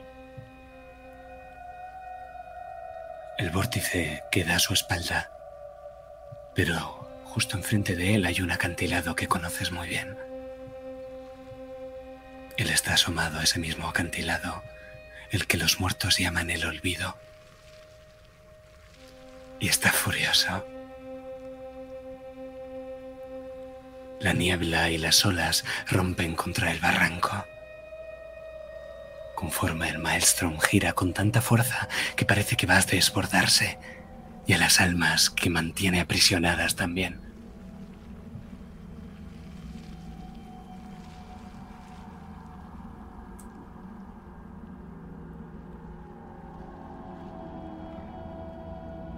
No queda mucho. Debo darme prisa. Empiezo a avanzar rápidamente.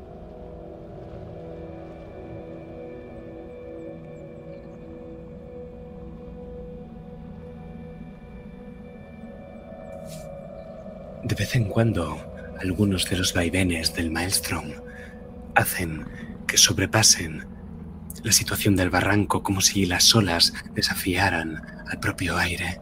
Y ves que el enorme torbellino que aprisiona esas almas de los desdichados está más cerca de lo que pensabas de desbordarse. Y los cuervos que tan solo hace unos días estaban alimentándose de las almas de su interior, ahora forman un círculo arriba y no se atreven a devorar a los que hay abajo, como si tuvieran miedo de no poder salir a la superficie.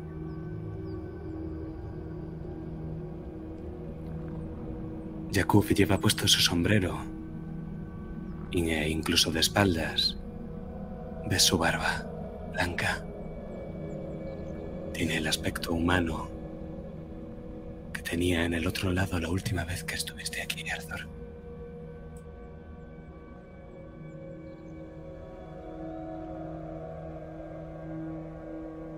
Me quedo a 10 metros tal vez de él.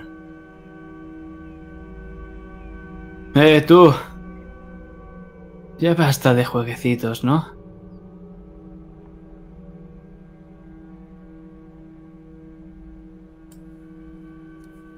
Giran por última vez. Todas esas almas que lloran, gimen y sufren serán liberadas del olvido y todas darán gracias al gusano.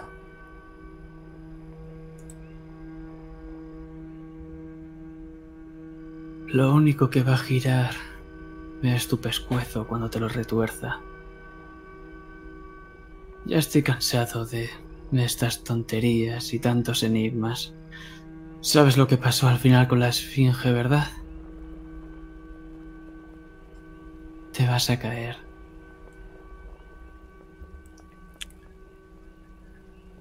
Edipo, ¿por qué os resistís a la tierra que nos fue prometida? Al paraíso en el que vivos y muertos caminamos de la mano. Porque eres un egoísta, Jacob. Él se da la vuelta hacia ti y clava sus cuencas vacías en tus ojos. Así visto parece incluso más humano que tú, Arthur. Es un anciano de barba blanca, con las facciones algo afiladas, muy delgado. Y si no fuera por las cuencas vacías donde puedes ver el músculo rosáceo, podría pasar por un mero sacerdote, el pastor de una iglesia, de una congregación. Así que ya lo sabes, ¿eh? ¿Quién fue? ¿Quién lo descubrió? El mejor de todos los corvos.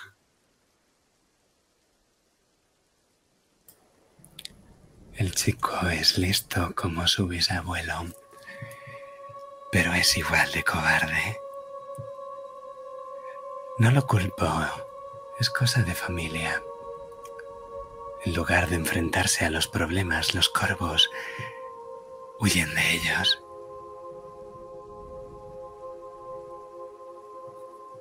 La última vez que lo vi les estaba pegando una paliza a esos capullos de tus amigos, o sea que...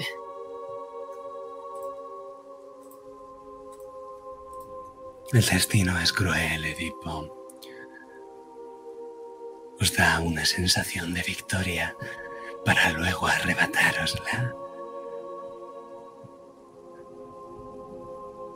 Esa es la maldición Corvos, albergar la esperanza suficiente como para que se vuelva amarga. Todo ¿Y qué crees que va a pasar? ¿Qué crees que va a pasar con tu plan, Jacob? Con esa venganza. ¿Piensas que te va a traer satisfacción? Sí, puede que por un instante solo. Después vas a seguir igual de vacío y solo. Sabes, hace mucho tiempo yo tenía un asiento a mi derecha. Mi primogénito tenía un lugar especial junto a mí en la eternidad. Era lo que yo más quería en el mundo. Jamás estaríamos solos. Pero cuando el gusano me pidió que lo sacrificase, yo solo pude obedecer.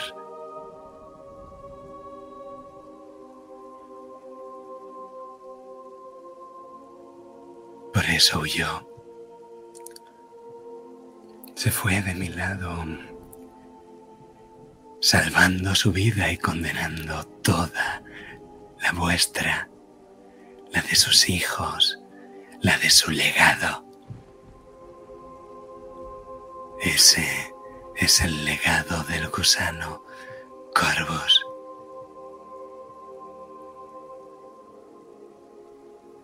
A veces, los corvus debemos ser algo egoístas, ¿sabes? Él hizo bien. Y tú eres un cobarde. Ni Abraham pudo sacrificar a su hijo.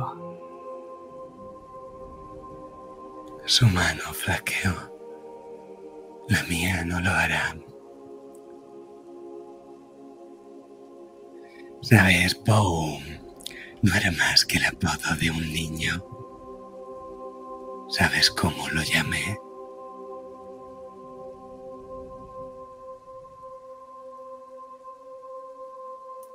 Me sonrío.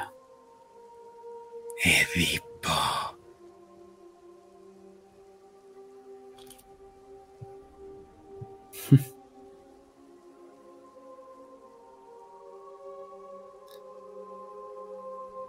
Pues debo decirte que es una mierda de nombre. Y estamos perdiendo, eh, perdiendo el tiempo, querido Jacob. Porque sabes qué? Me saco de ese bolsillo un anillo espectral. Mi prometida me está esperando. O sea que acabemos de una vez. Esto es un giro. Uno que tiene cinco dados de niebla espesa. La mayor dificultad del juego. La amenaza a es que tu alma sea destruida. Tu cuerpo espiritual, no el físico. Por haber sacado el tema de su hijo, tienes un dado de ayuda. No lo lleva bien el hombre.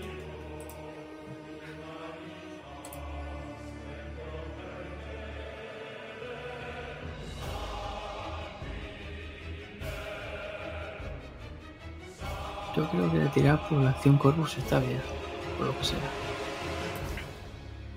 Pues dime, nada más retarlo como lo has hecho, ¿qué es lo que haces, Arthur? Es fácil. Miro al suelo. Y ahí está. Un campo de claveles espectral. Lo arranco. Y acaricio el tallo con mis dedos. Entonces lo lanzo al aire. El tallo empieza a desaparecer, a hacerse un polvo espectral, grisáceo. Y cuando llega al final, a las puntas de esos pétalos donde se unen, vemos cómo desaparecen y todo empieza a llenarse, todo el espacio de esos pétalos que van cayendo poco a poco. Por un instante, los ojos de Yakub se cubren de niebla que entra dentro de esos cuencas vacías y lo llena por entero. Y entonces se acumula en sus manos pálidas proveniente del aire y crea una cúpula a su alrededor donde cada uno de esos pétalos va disipando la niebla, pero a su vez quedan anu- anulados. Y cuando todos los pétalos han dejado de caer, la niebla se concentra en sus manos y entonces sale disparada hacia ti, Arthur. Todavía no ha llegado hasta tu, posición, pero sientes que es tan fría como un carámbano de hielo. y que su contacto es la muerte.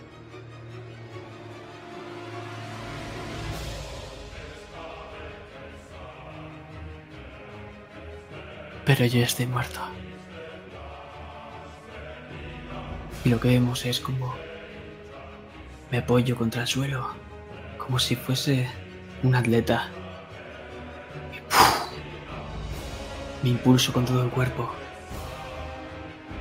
Atravieso esa niebla. Me empieza a carcomer todo mi brazo izquierdo. Mientras acerco mi mano, vemos cómo choca. Como si algo nos separase a los dos. Y en ese espacio justo todos los pétalos empiezan a disiparse. Y nos quedamos mirándonos el uno al otro. ¿Cuándo os daréis cuenta de que no se puede luchar contra el destino? Jacob alza una mano y con él se alza el olvido. Toda una ola del maestro de niebla y agua que sale disparada en tu dirección, Arthur. Va a sacarte del barranco, va a tirarte por él.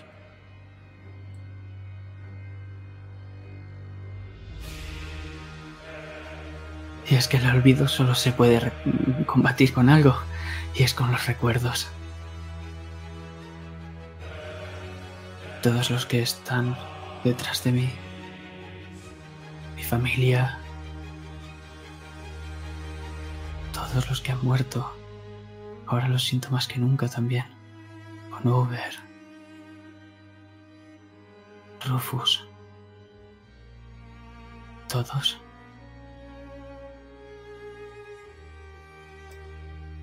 Y entonces vemos como Jacob da un par de pasos hacia atrás y la ola que debería de haber tirado a Arthur al barranco se está en- enroscando en torno a él y él esta vez sí tiene los pies clavados en la tierra.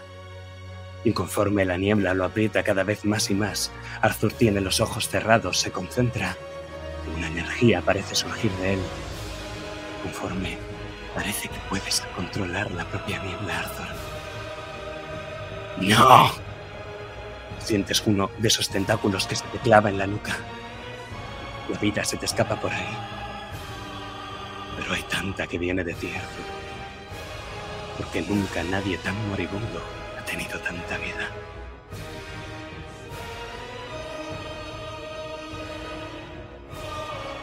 y le enseña los dientes como si fuese un perro. Y todo a mi alrededor, todos esos pétalos, empiezan a desaparecer con un chasquido. Al igual que ese tentáculo que empieza a corroerse al tocar mi sangre. Y los dos os quedáis mirándoos. Y nosotros nos vamos de aquí. Stephen se mueve entre tus brazos, Roxanne. Es un temblor, uno que no esperabas sentir de un hombre que está en parte muerto, como si fuera un escalofrío. Se separa de tus labios y se lleva una mano a la nuca. Y se da la vuelta para mirar hacia las puertas abiertas de la iglesia. ¿Qué haces? Le sigo con la mirada. ¿Qué me dices, Stephen?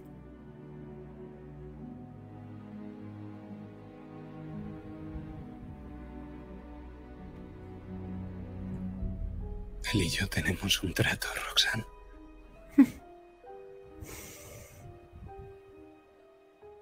Y conmigo tienes una promesa.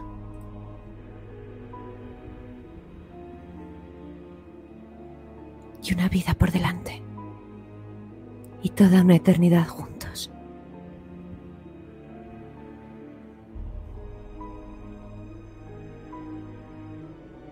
Te amo, Roxanne Corvus.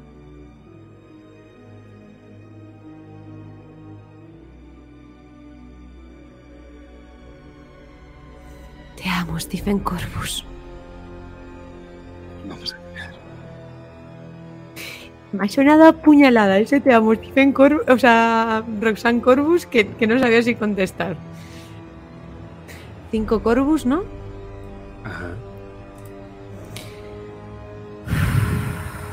Venga, una puta buena tirada, por favor, en 19 sesiones.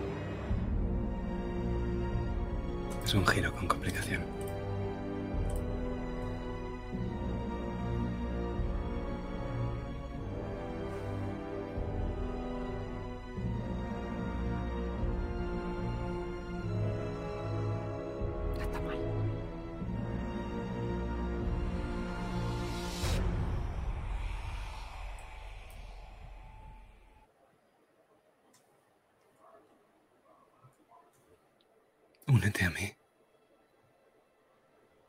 Si yo me uno a ti, tú puedes unirte a mí. No. No, Stephen. Te dije que mis hijos estaban por encima de todo. Te amo con toda mi alma. Pero ellos son carne de mi carne. No les voy a dejar sin madre y no les voy a obligar a vivir una no vida que no les pertenece, Stephen. Tu camino es el del sufrimiento. El mío es el de la vida, con sus claros y sus oscuridades, pero No digo eso. ¿Qué? No digo eso, querida. Yo camino en la muerte. Ahora quiero que camines conmigo. Que estemos juntos. Siempre.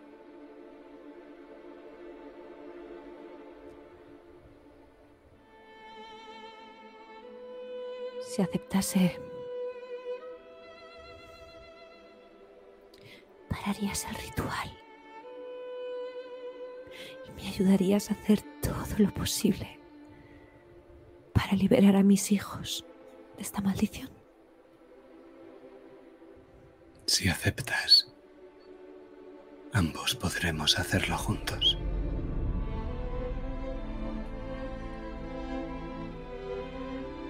Roxanne levanta la cabeza para intentar contener las lágrimas.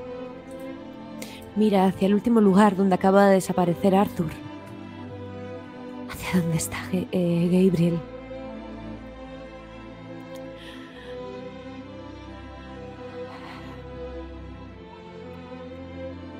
¿Podremos estar con ellas?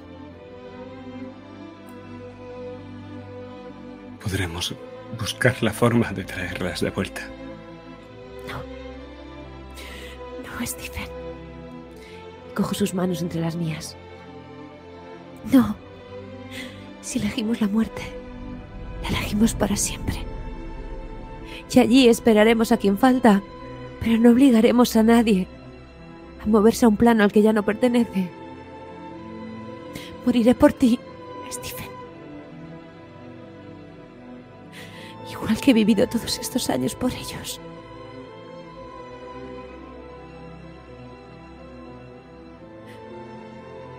Sin trampas.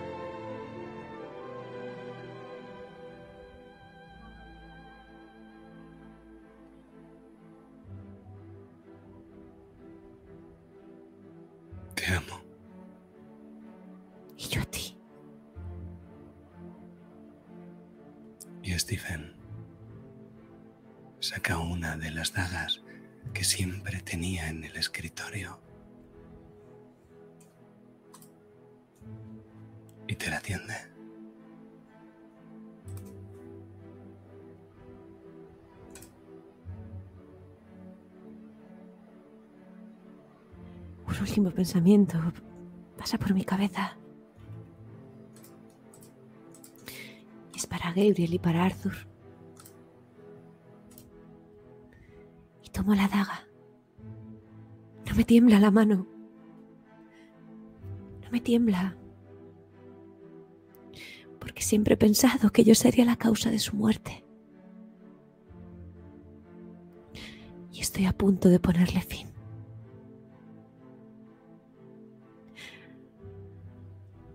Así que recojo esa daga que me tiende.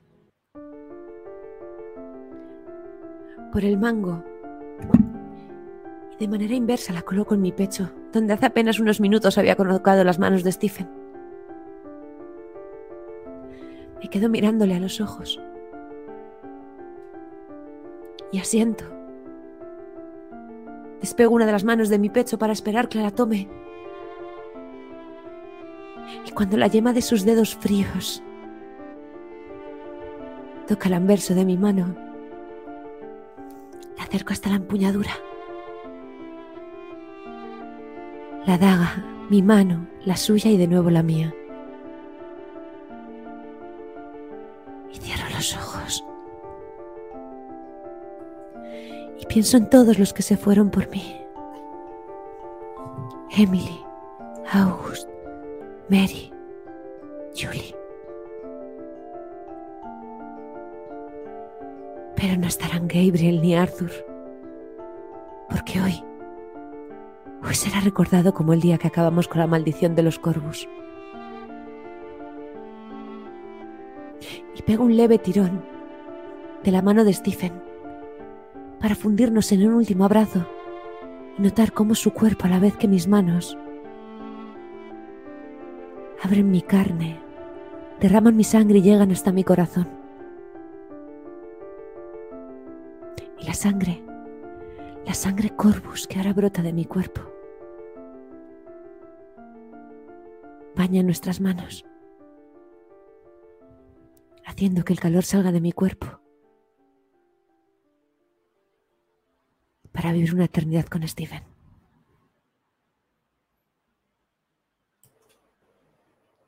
Pero nosotros volvemos al interior.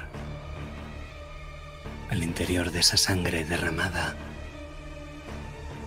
que brilla, Gabriel.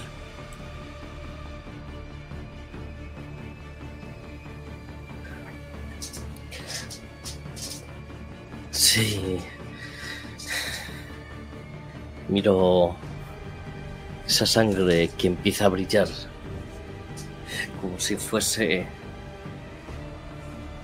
el último ápice de esperanza que nos queda.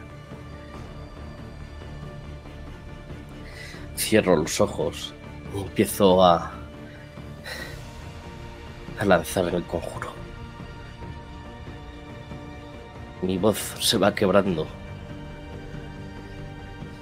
pero me concentro.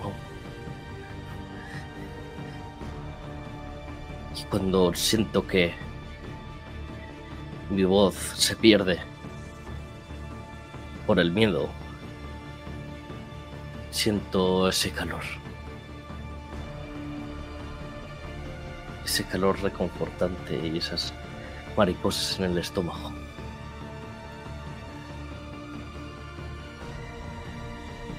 Lo echaba tanto de menos. Eso...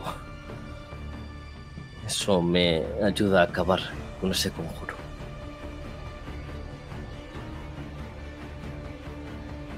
Cuento hasta tres y abro los ojos. Y espero tener algo de ayuda ahora.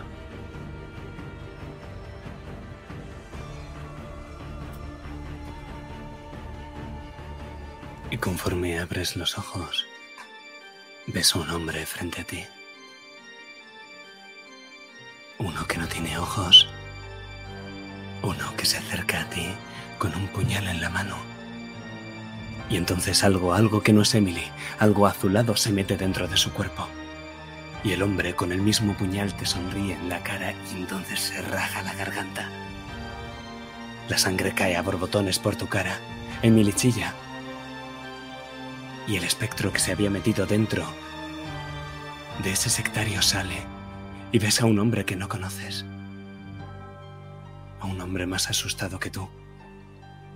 Y es que cuando te das la vuelta y miras en derredor, ves que montones de esos espectros han aparecido ahora, invocados por un corvus. Y se están introduciendo dentro de los miembros de la logia, están tirándoles bancos. Están dejándote el camino libre. Veo esa sangre de sectario y cierro el puño. Me armo del poco valor que tengo. Me doy la vuelta y empiezo a correr. Voy hacia el altar.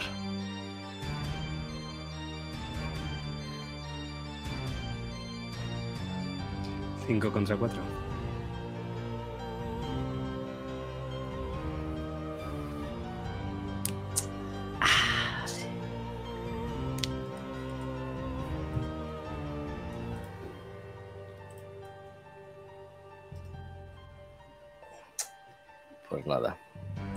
Brindemos por Gabriel y su muerte. Anda, eso es un giro favorable.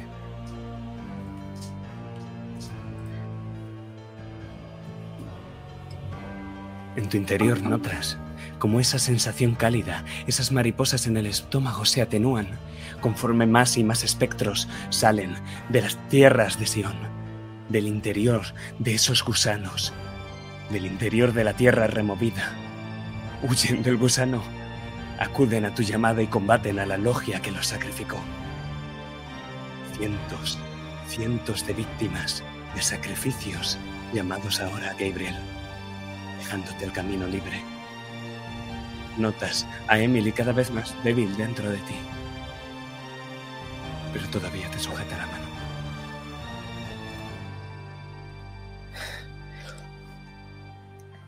Tiro, tiro de ella. Sigo corriendo. Y en cuanto llegamos delante del altar, del altar, paro.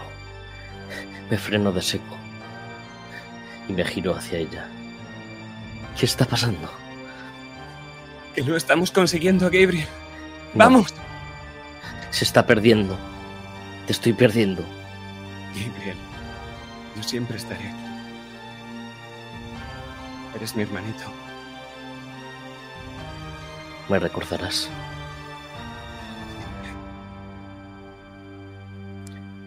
Le beso la frente y echo a correr. Subo rápidamente las escaleras del altar y me planto delante de él. Estaba a cuatro patas, así que no lo has visto al principio, pero tropiezas con él. Es uno de esos sectarios que ahora se pone frente a ti, interponiéndose entre Jacob el libro y tú. Se da la vuelta y ves un rostro horrible comido por los gusanos. Tiene un cuchillo en la mano. No tiene ojos, pero te ve.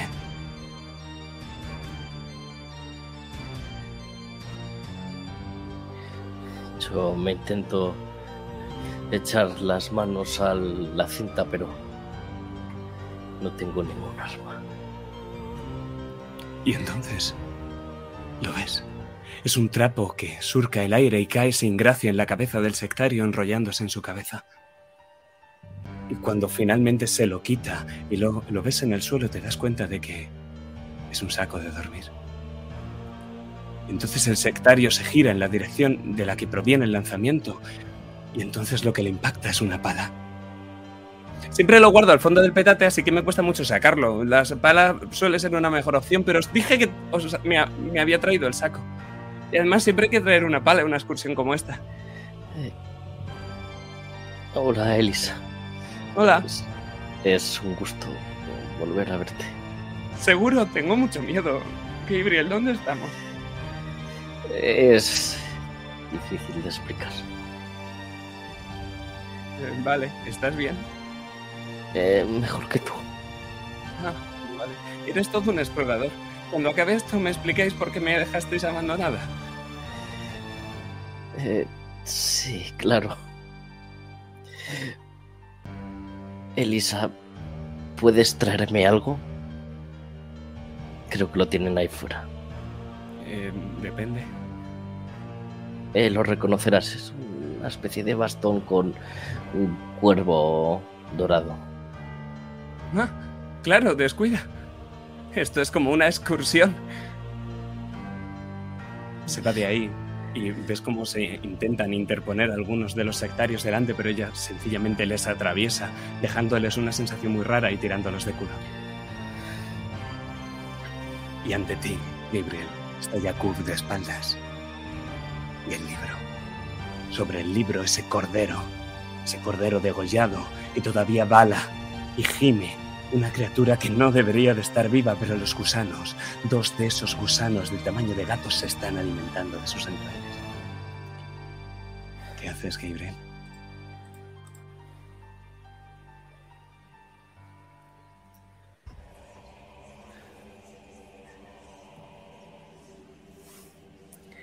Creo que debería prender fuego a esto.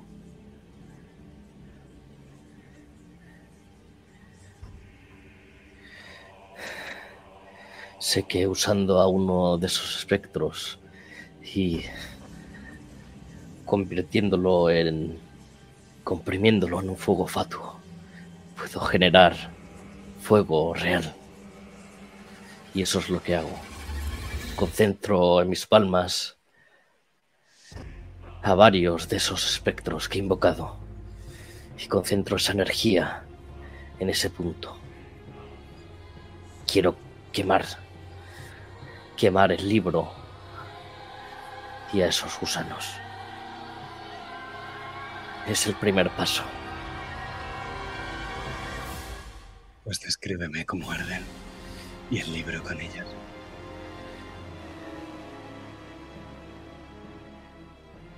Pues quizás porque sea un fuego espectral o algo así. La sangre del cordero arde, arde como si fuese gasolina. Prende rápidamente y los gusanos empiezan a chillar. Se retuercen mientras quedan reducidos a cenizas. Y con ellos el libro, del que sale una especie de humo negro, brillante. Y huele.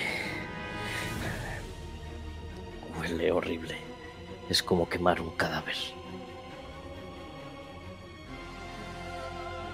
Me sigo concentrando hasta que la llama es tan fuerte que no queda página legible en ese libro maldito. Y entonces sientes su mano. Su mano que te agarra por la nuca y los dedos esqueléticos con forma de huesos te elevan.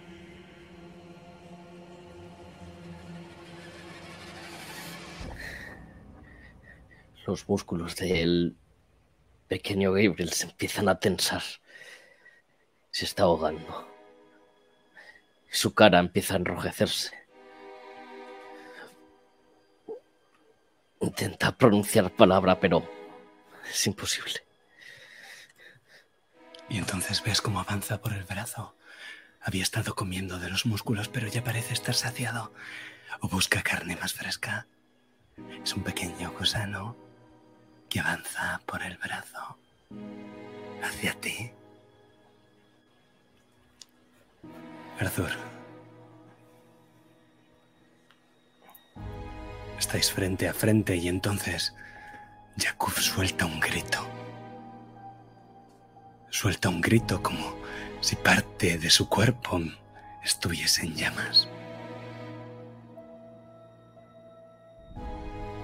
Y por encima del grito suena el trueno. Un trueno que hace que os piten los oídos y os sangre la nariz al menos a los que estáis vivos. De las entrañas de la tierra de Sion, sentís la vibración de algo que sube, despierto.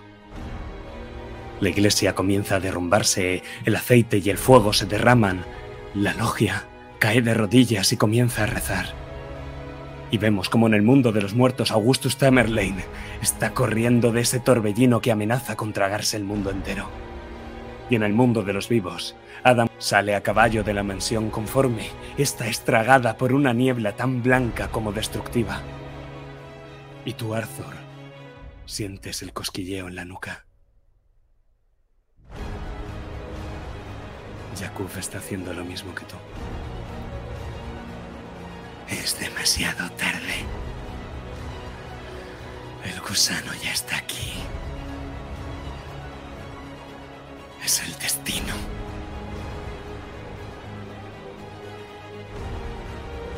Miro mi reloj de bolsillo. Le sonrío. Según mi hermano, creo que nos quedan exactamente 17 segundos para el apocalipsis. Pero creo que en 10 lo voy a conseguir.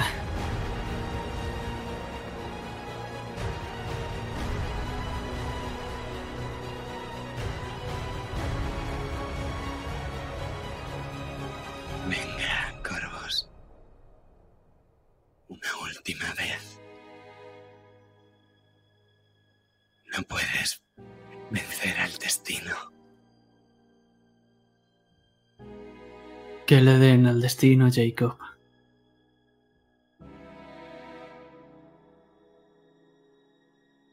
Una última vez.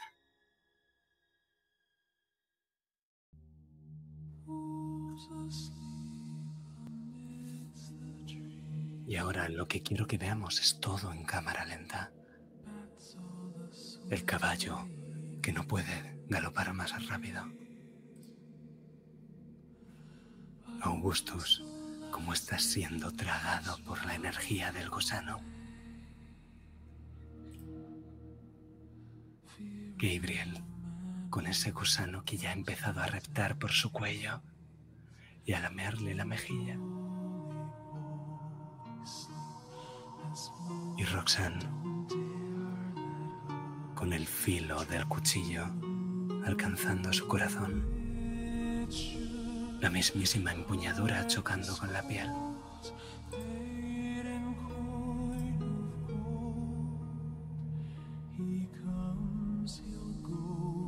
Todo ha terminado, querida. Él está aquí.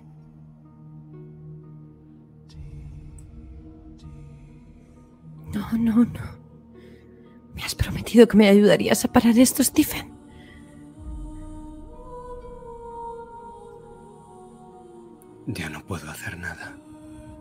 Sí puedes. Sí puedes. Me lo acabas de prometer. Él te mira con sus grandes ojos azules, los mismos de tu hija. Y tú entonces, Gabriel, ves tu salvación. Justo acaba de llegar a la puerta de la iglesia sosteniendo el bastón. Y lo tira hacia ti. Y vemos como ese bastón de pomo de cuervo da una vuelta, otra vuelta, otra vuelta. ¿Y qué es lo que ocurre, Gabriel? que algo que no vemos, que no está en este plano, lo coge, lo empuña, porque solo un corvus puede empuñar ese bastón. Y en el oro de ese cuervo se refleja esa melena rubia, de esa chica que está de- decidida a acabar con este villano. A acabar con la maldición de nuestra familia. Y el pomo con el pico de cuervo reluce una última vez, hasta que Emily se lo clava a Yakuf en el cráneo.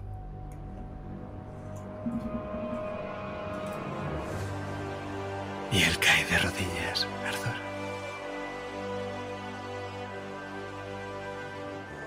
La niebla se detiene al fin. Y él cae de rodillas mirándote a ti. Y ves que su imagen, como si estuviera distorsionada, empieza a convertirse en la del esqueleto otra vez.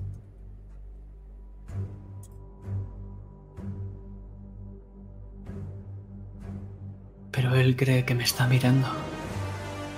Pero en un simple pestañeo, yo estoy detrás de él. Y le pongo la mano en el hombro. ¿Ves allí, arriba? Vemos como el cielo parece estar resquebrajándose y vemos esa luz dorada. Es una luz cálida.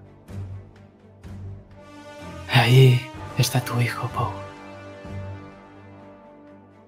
¿Lo notas? Porque esta va a ser la única vez que notes el más allá. Porque nunca lo vas a alcanzar.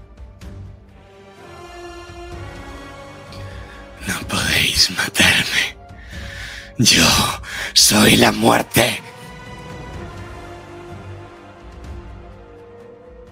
Entonces alzo mi puño derecho mientras la digo.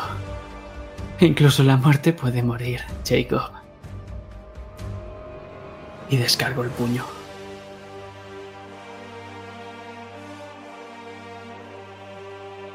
¿Y qué es lo que ocurre, Arthur?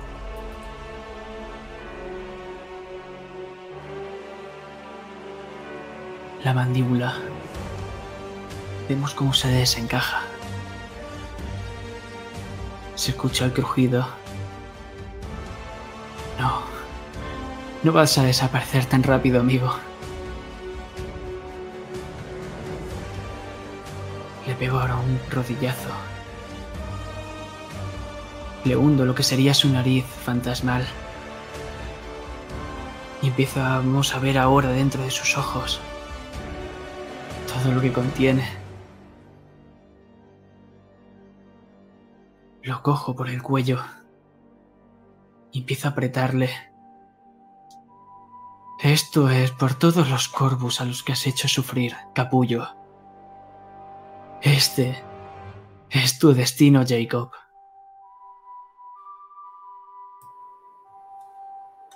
Mientras aprietas y aprietas y él empieza a desaparecer a tu contacto,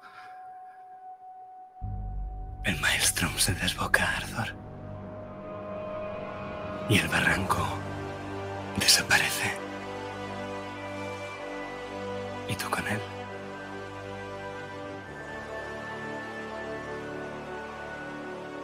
Y entonces te ves envuelto en la vorágine. Envuelto entre esas almas condenadas. Y notas como Jacob, aprovechando, intenta escapar de ti. Como intenta librarse de ti aprovechando la propia niebla antes de que sea demasiado tarde.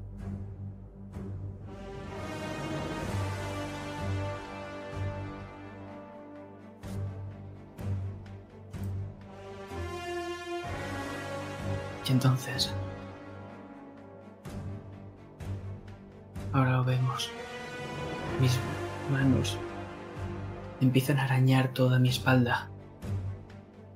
Y empiezo a sangrar. Y con inercia del propio torbellino, lanzo la sangre contra Yakub. No puedes escapar al destino. Simplemente puedes aceptarlo.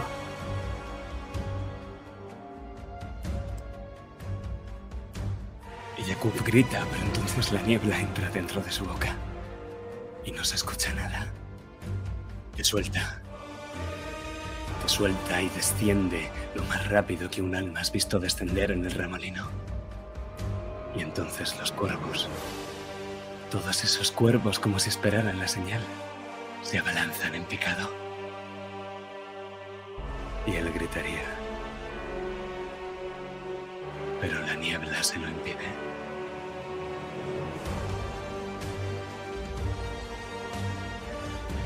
Rosen. Llegas con él de la mano. Veis el remolino, el maelstrom y a Arthur girando. Es demasiado tarde. Nadie puede entrar ahí. Ni siquiera nosotros. No subestimes el amor de una madre.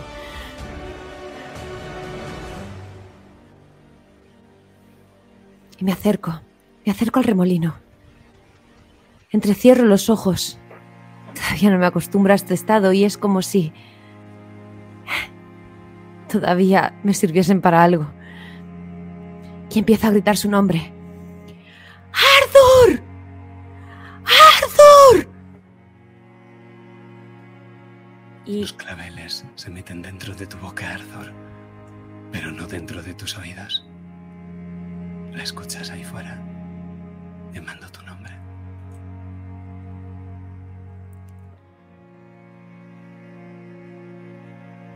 y quiero desatar mi acción maldita.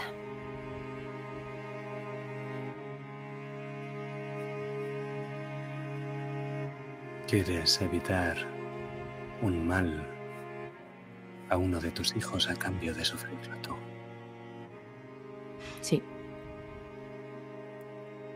Si lo haces, Roxanne Corvus, dos veces maldita, ahora larva, perderás tu alma aquí. Lo sé.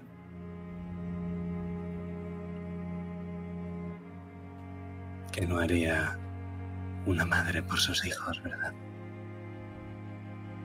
Tu.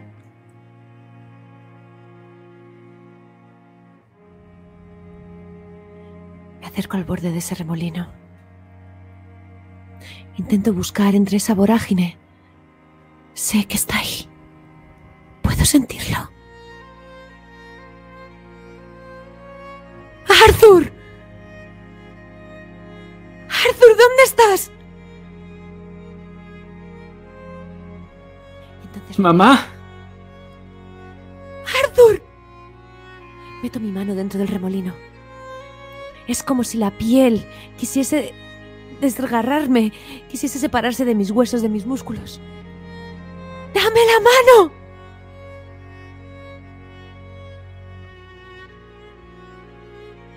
Vemos como mi mano empieza a asomar, pero es como si tirasen de mí.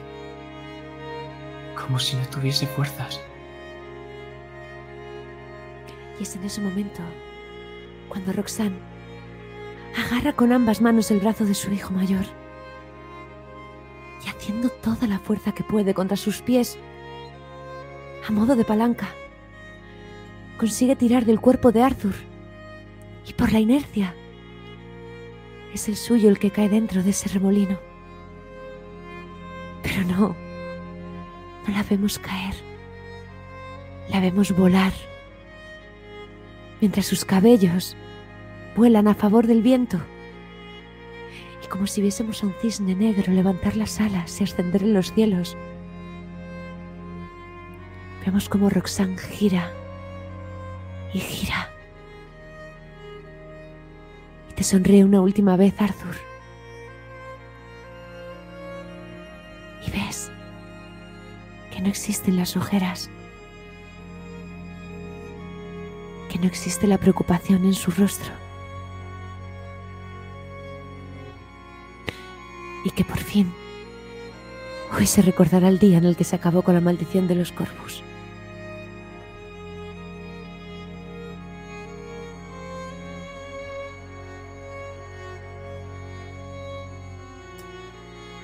¿Qué es lo que ha hecho?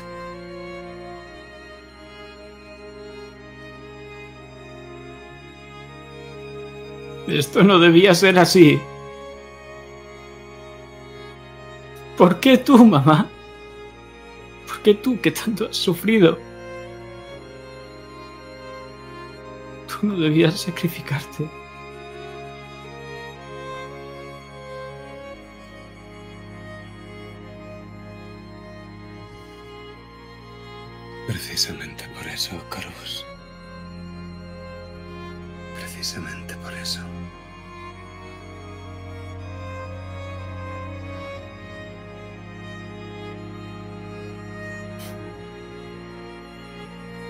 Sale una sonrisa torcida.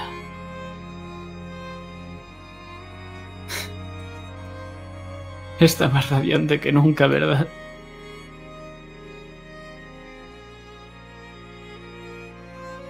Sí. Sí que lo está.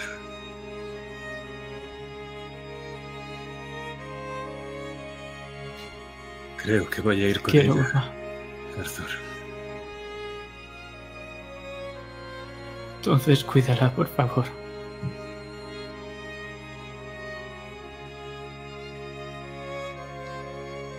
No nos olvidéis.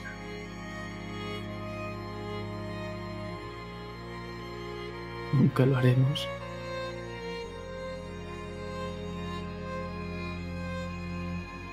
Puedes quedarte con el bastón, chico.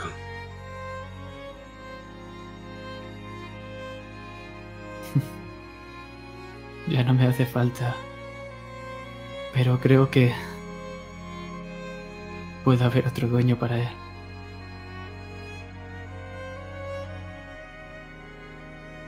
Stephen asiente la cabeza y, girado hacia ti, sencillamente extiende los brazos y se deja caer.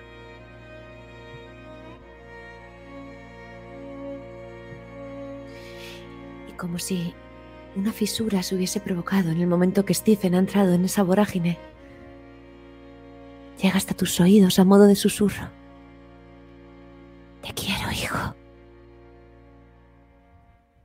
Os quiero.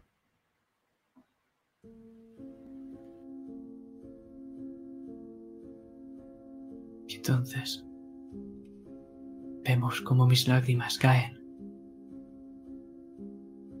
acariciarte las mejillas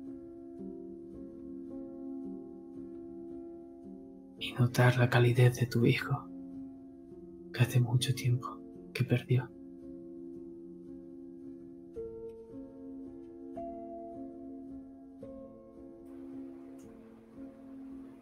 Pero cuando vuelves al mundo de los vivos, es Gabriel quien sujeta el cuerpo inerte de su madre. Vuestra escena. La última.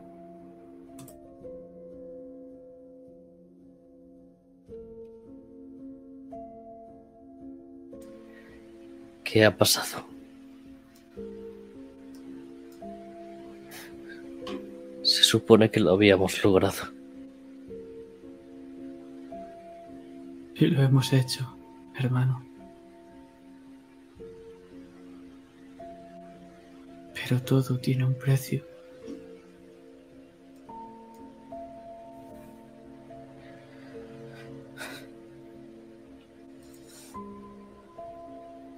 ¿Qué vamos a hacer sin ella?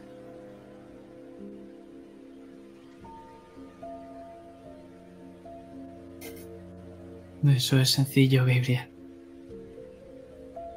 Reiremos por ella. Por todos los corpus que no han podido hacerlo.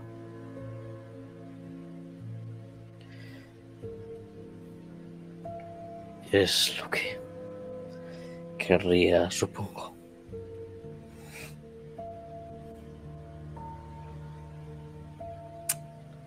Aunque no lo supiese, era la mejor madre del mundo.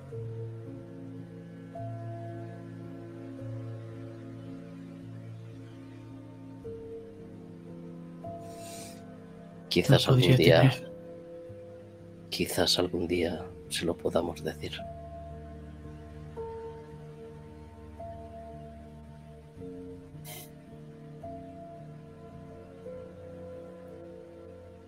Creo que ella ya lo sabe.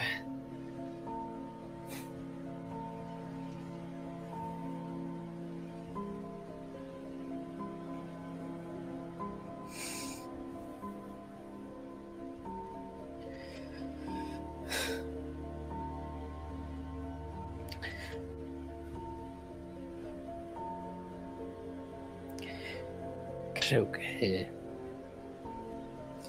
es hora de arreglar todo este desastre.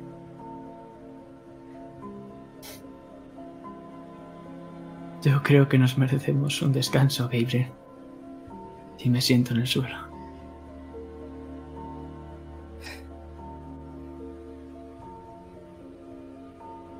Supongo que hasta los muertos necesitan un descanso. Y ves como tu hermano Gabriel se deja caer de espaldas.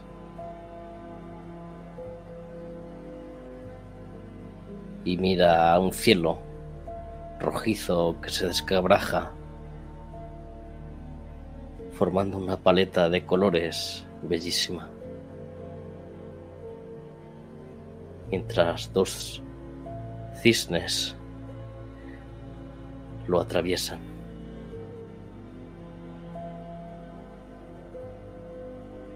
Dime, hermano, ¿tú qué crees que pasa cuando morimos?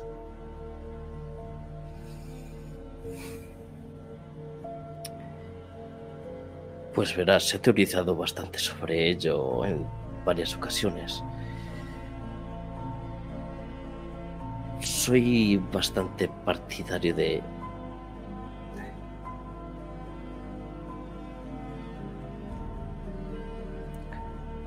No lo sé, hermano. Nadie lo sabe.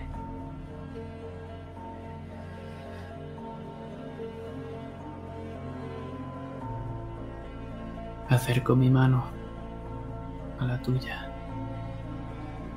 y viendo por última vez ese cielo.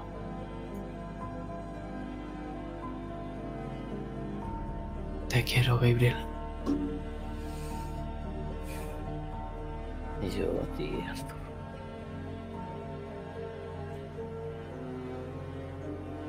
Es que ahí es donde dejamos a ese par de hermanos, mirando el cielo. Y casi me los imagino sentándose y nosotros los vemos de espaldas, mientras que ascendemos con nuestra vista y vemos que en este cielo, que es una paleta de colores, está empezando a desaparecer el blanco. Y es que la niebla que ha traído ese torbellino se aleja, se aleja de Sion y se aleja de Raven como si algo la estuviese atrayendo al otro lado, como si ya no fuera a volver nunca. Y en ese movimiento de la niebla alejándose, hay un poco de final,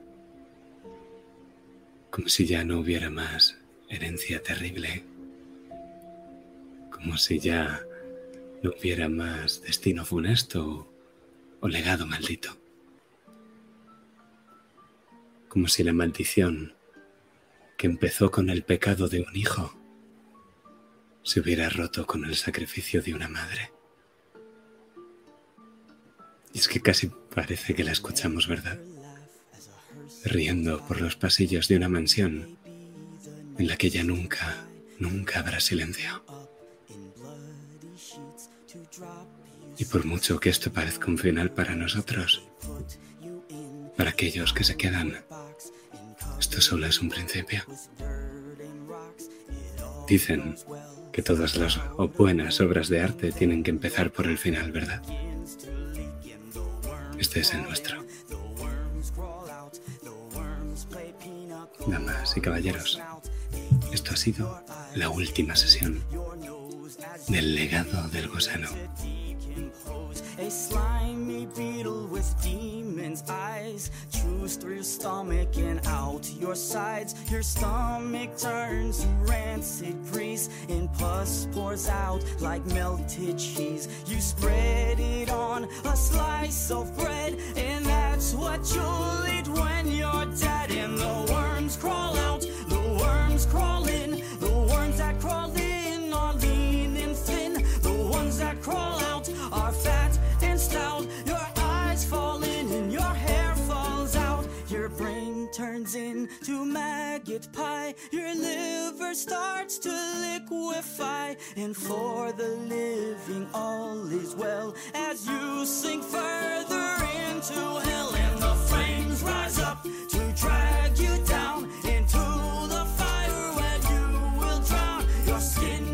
off as you descend, and Satan tears you limb from limb. Your suffering will never end, and the worms crawl in, the worms crawl out. They'll eat your guts and then shit them out. And when your bones begin to rot, the worms remain, but you do not. So don't ever laugh as a hearse goes by, for someday you'll be the one to brings his cold despair, ask yourself, will anyone care?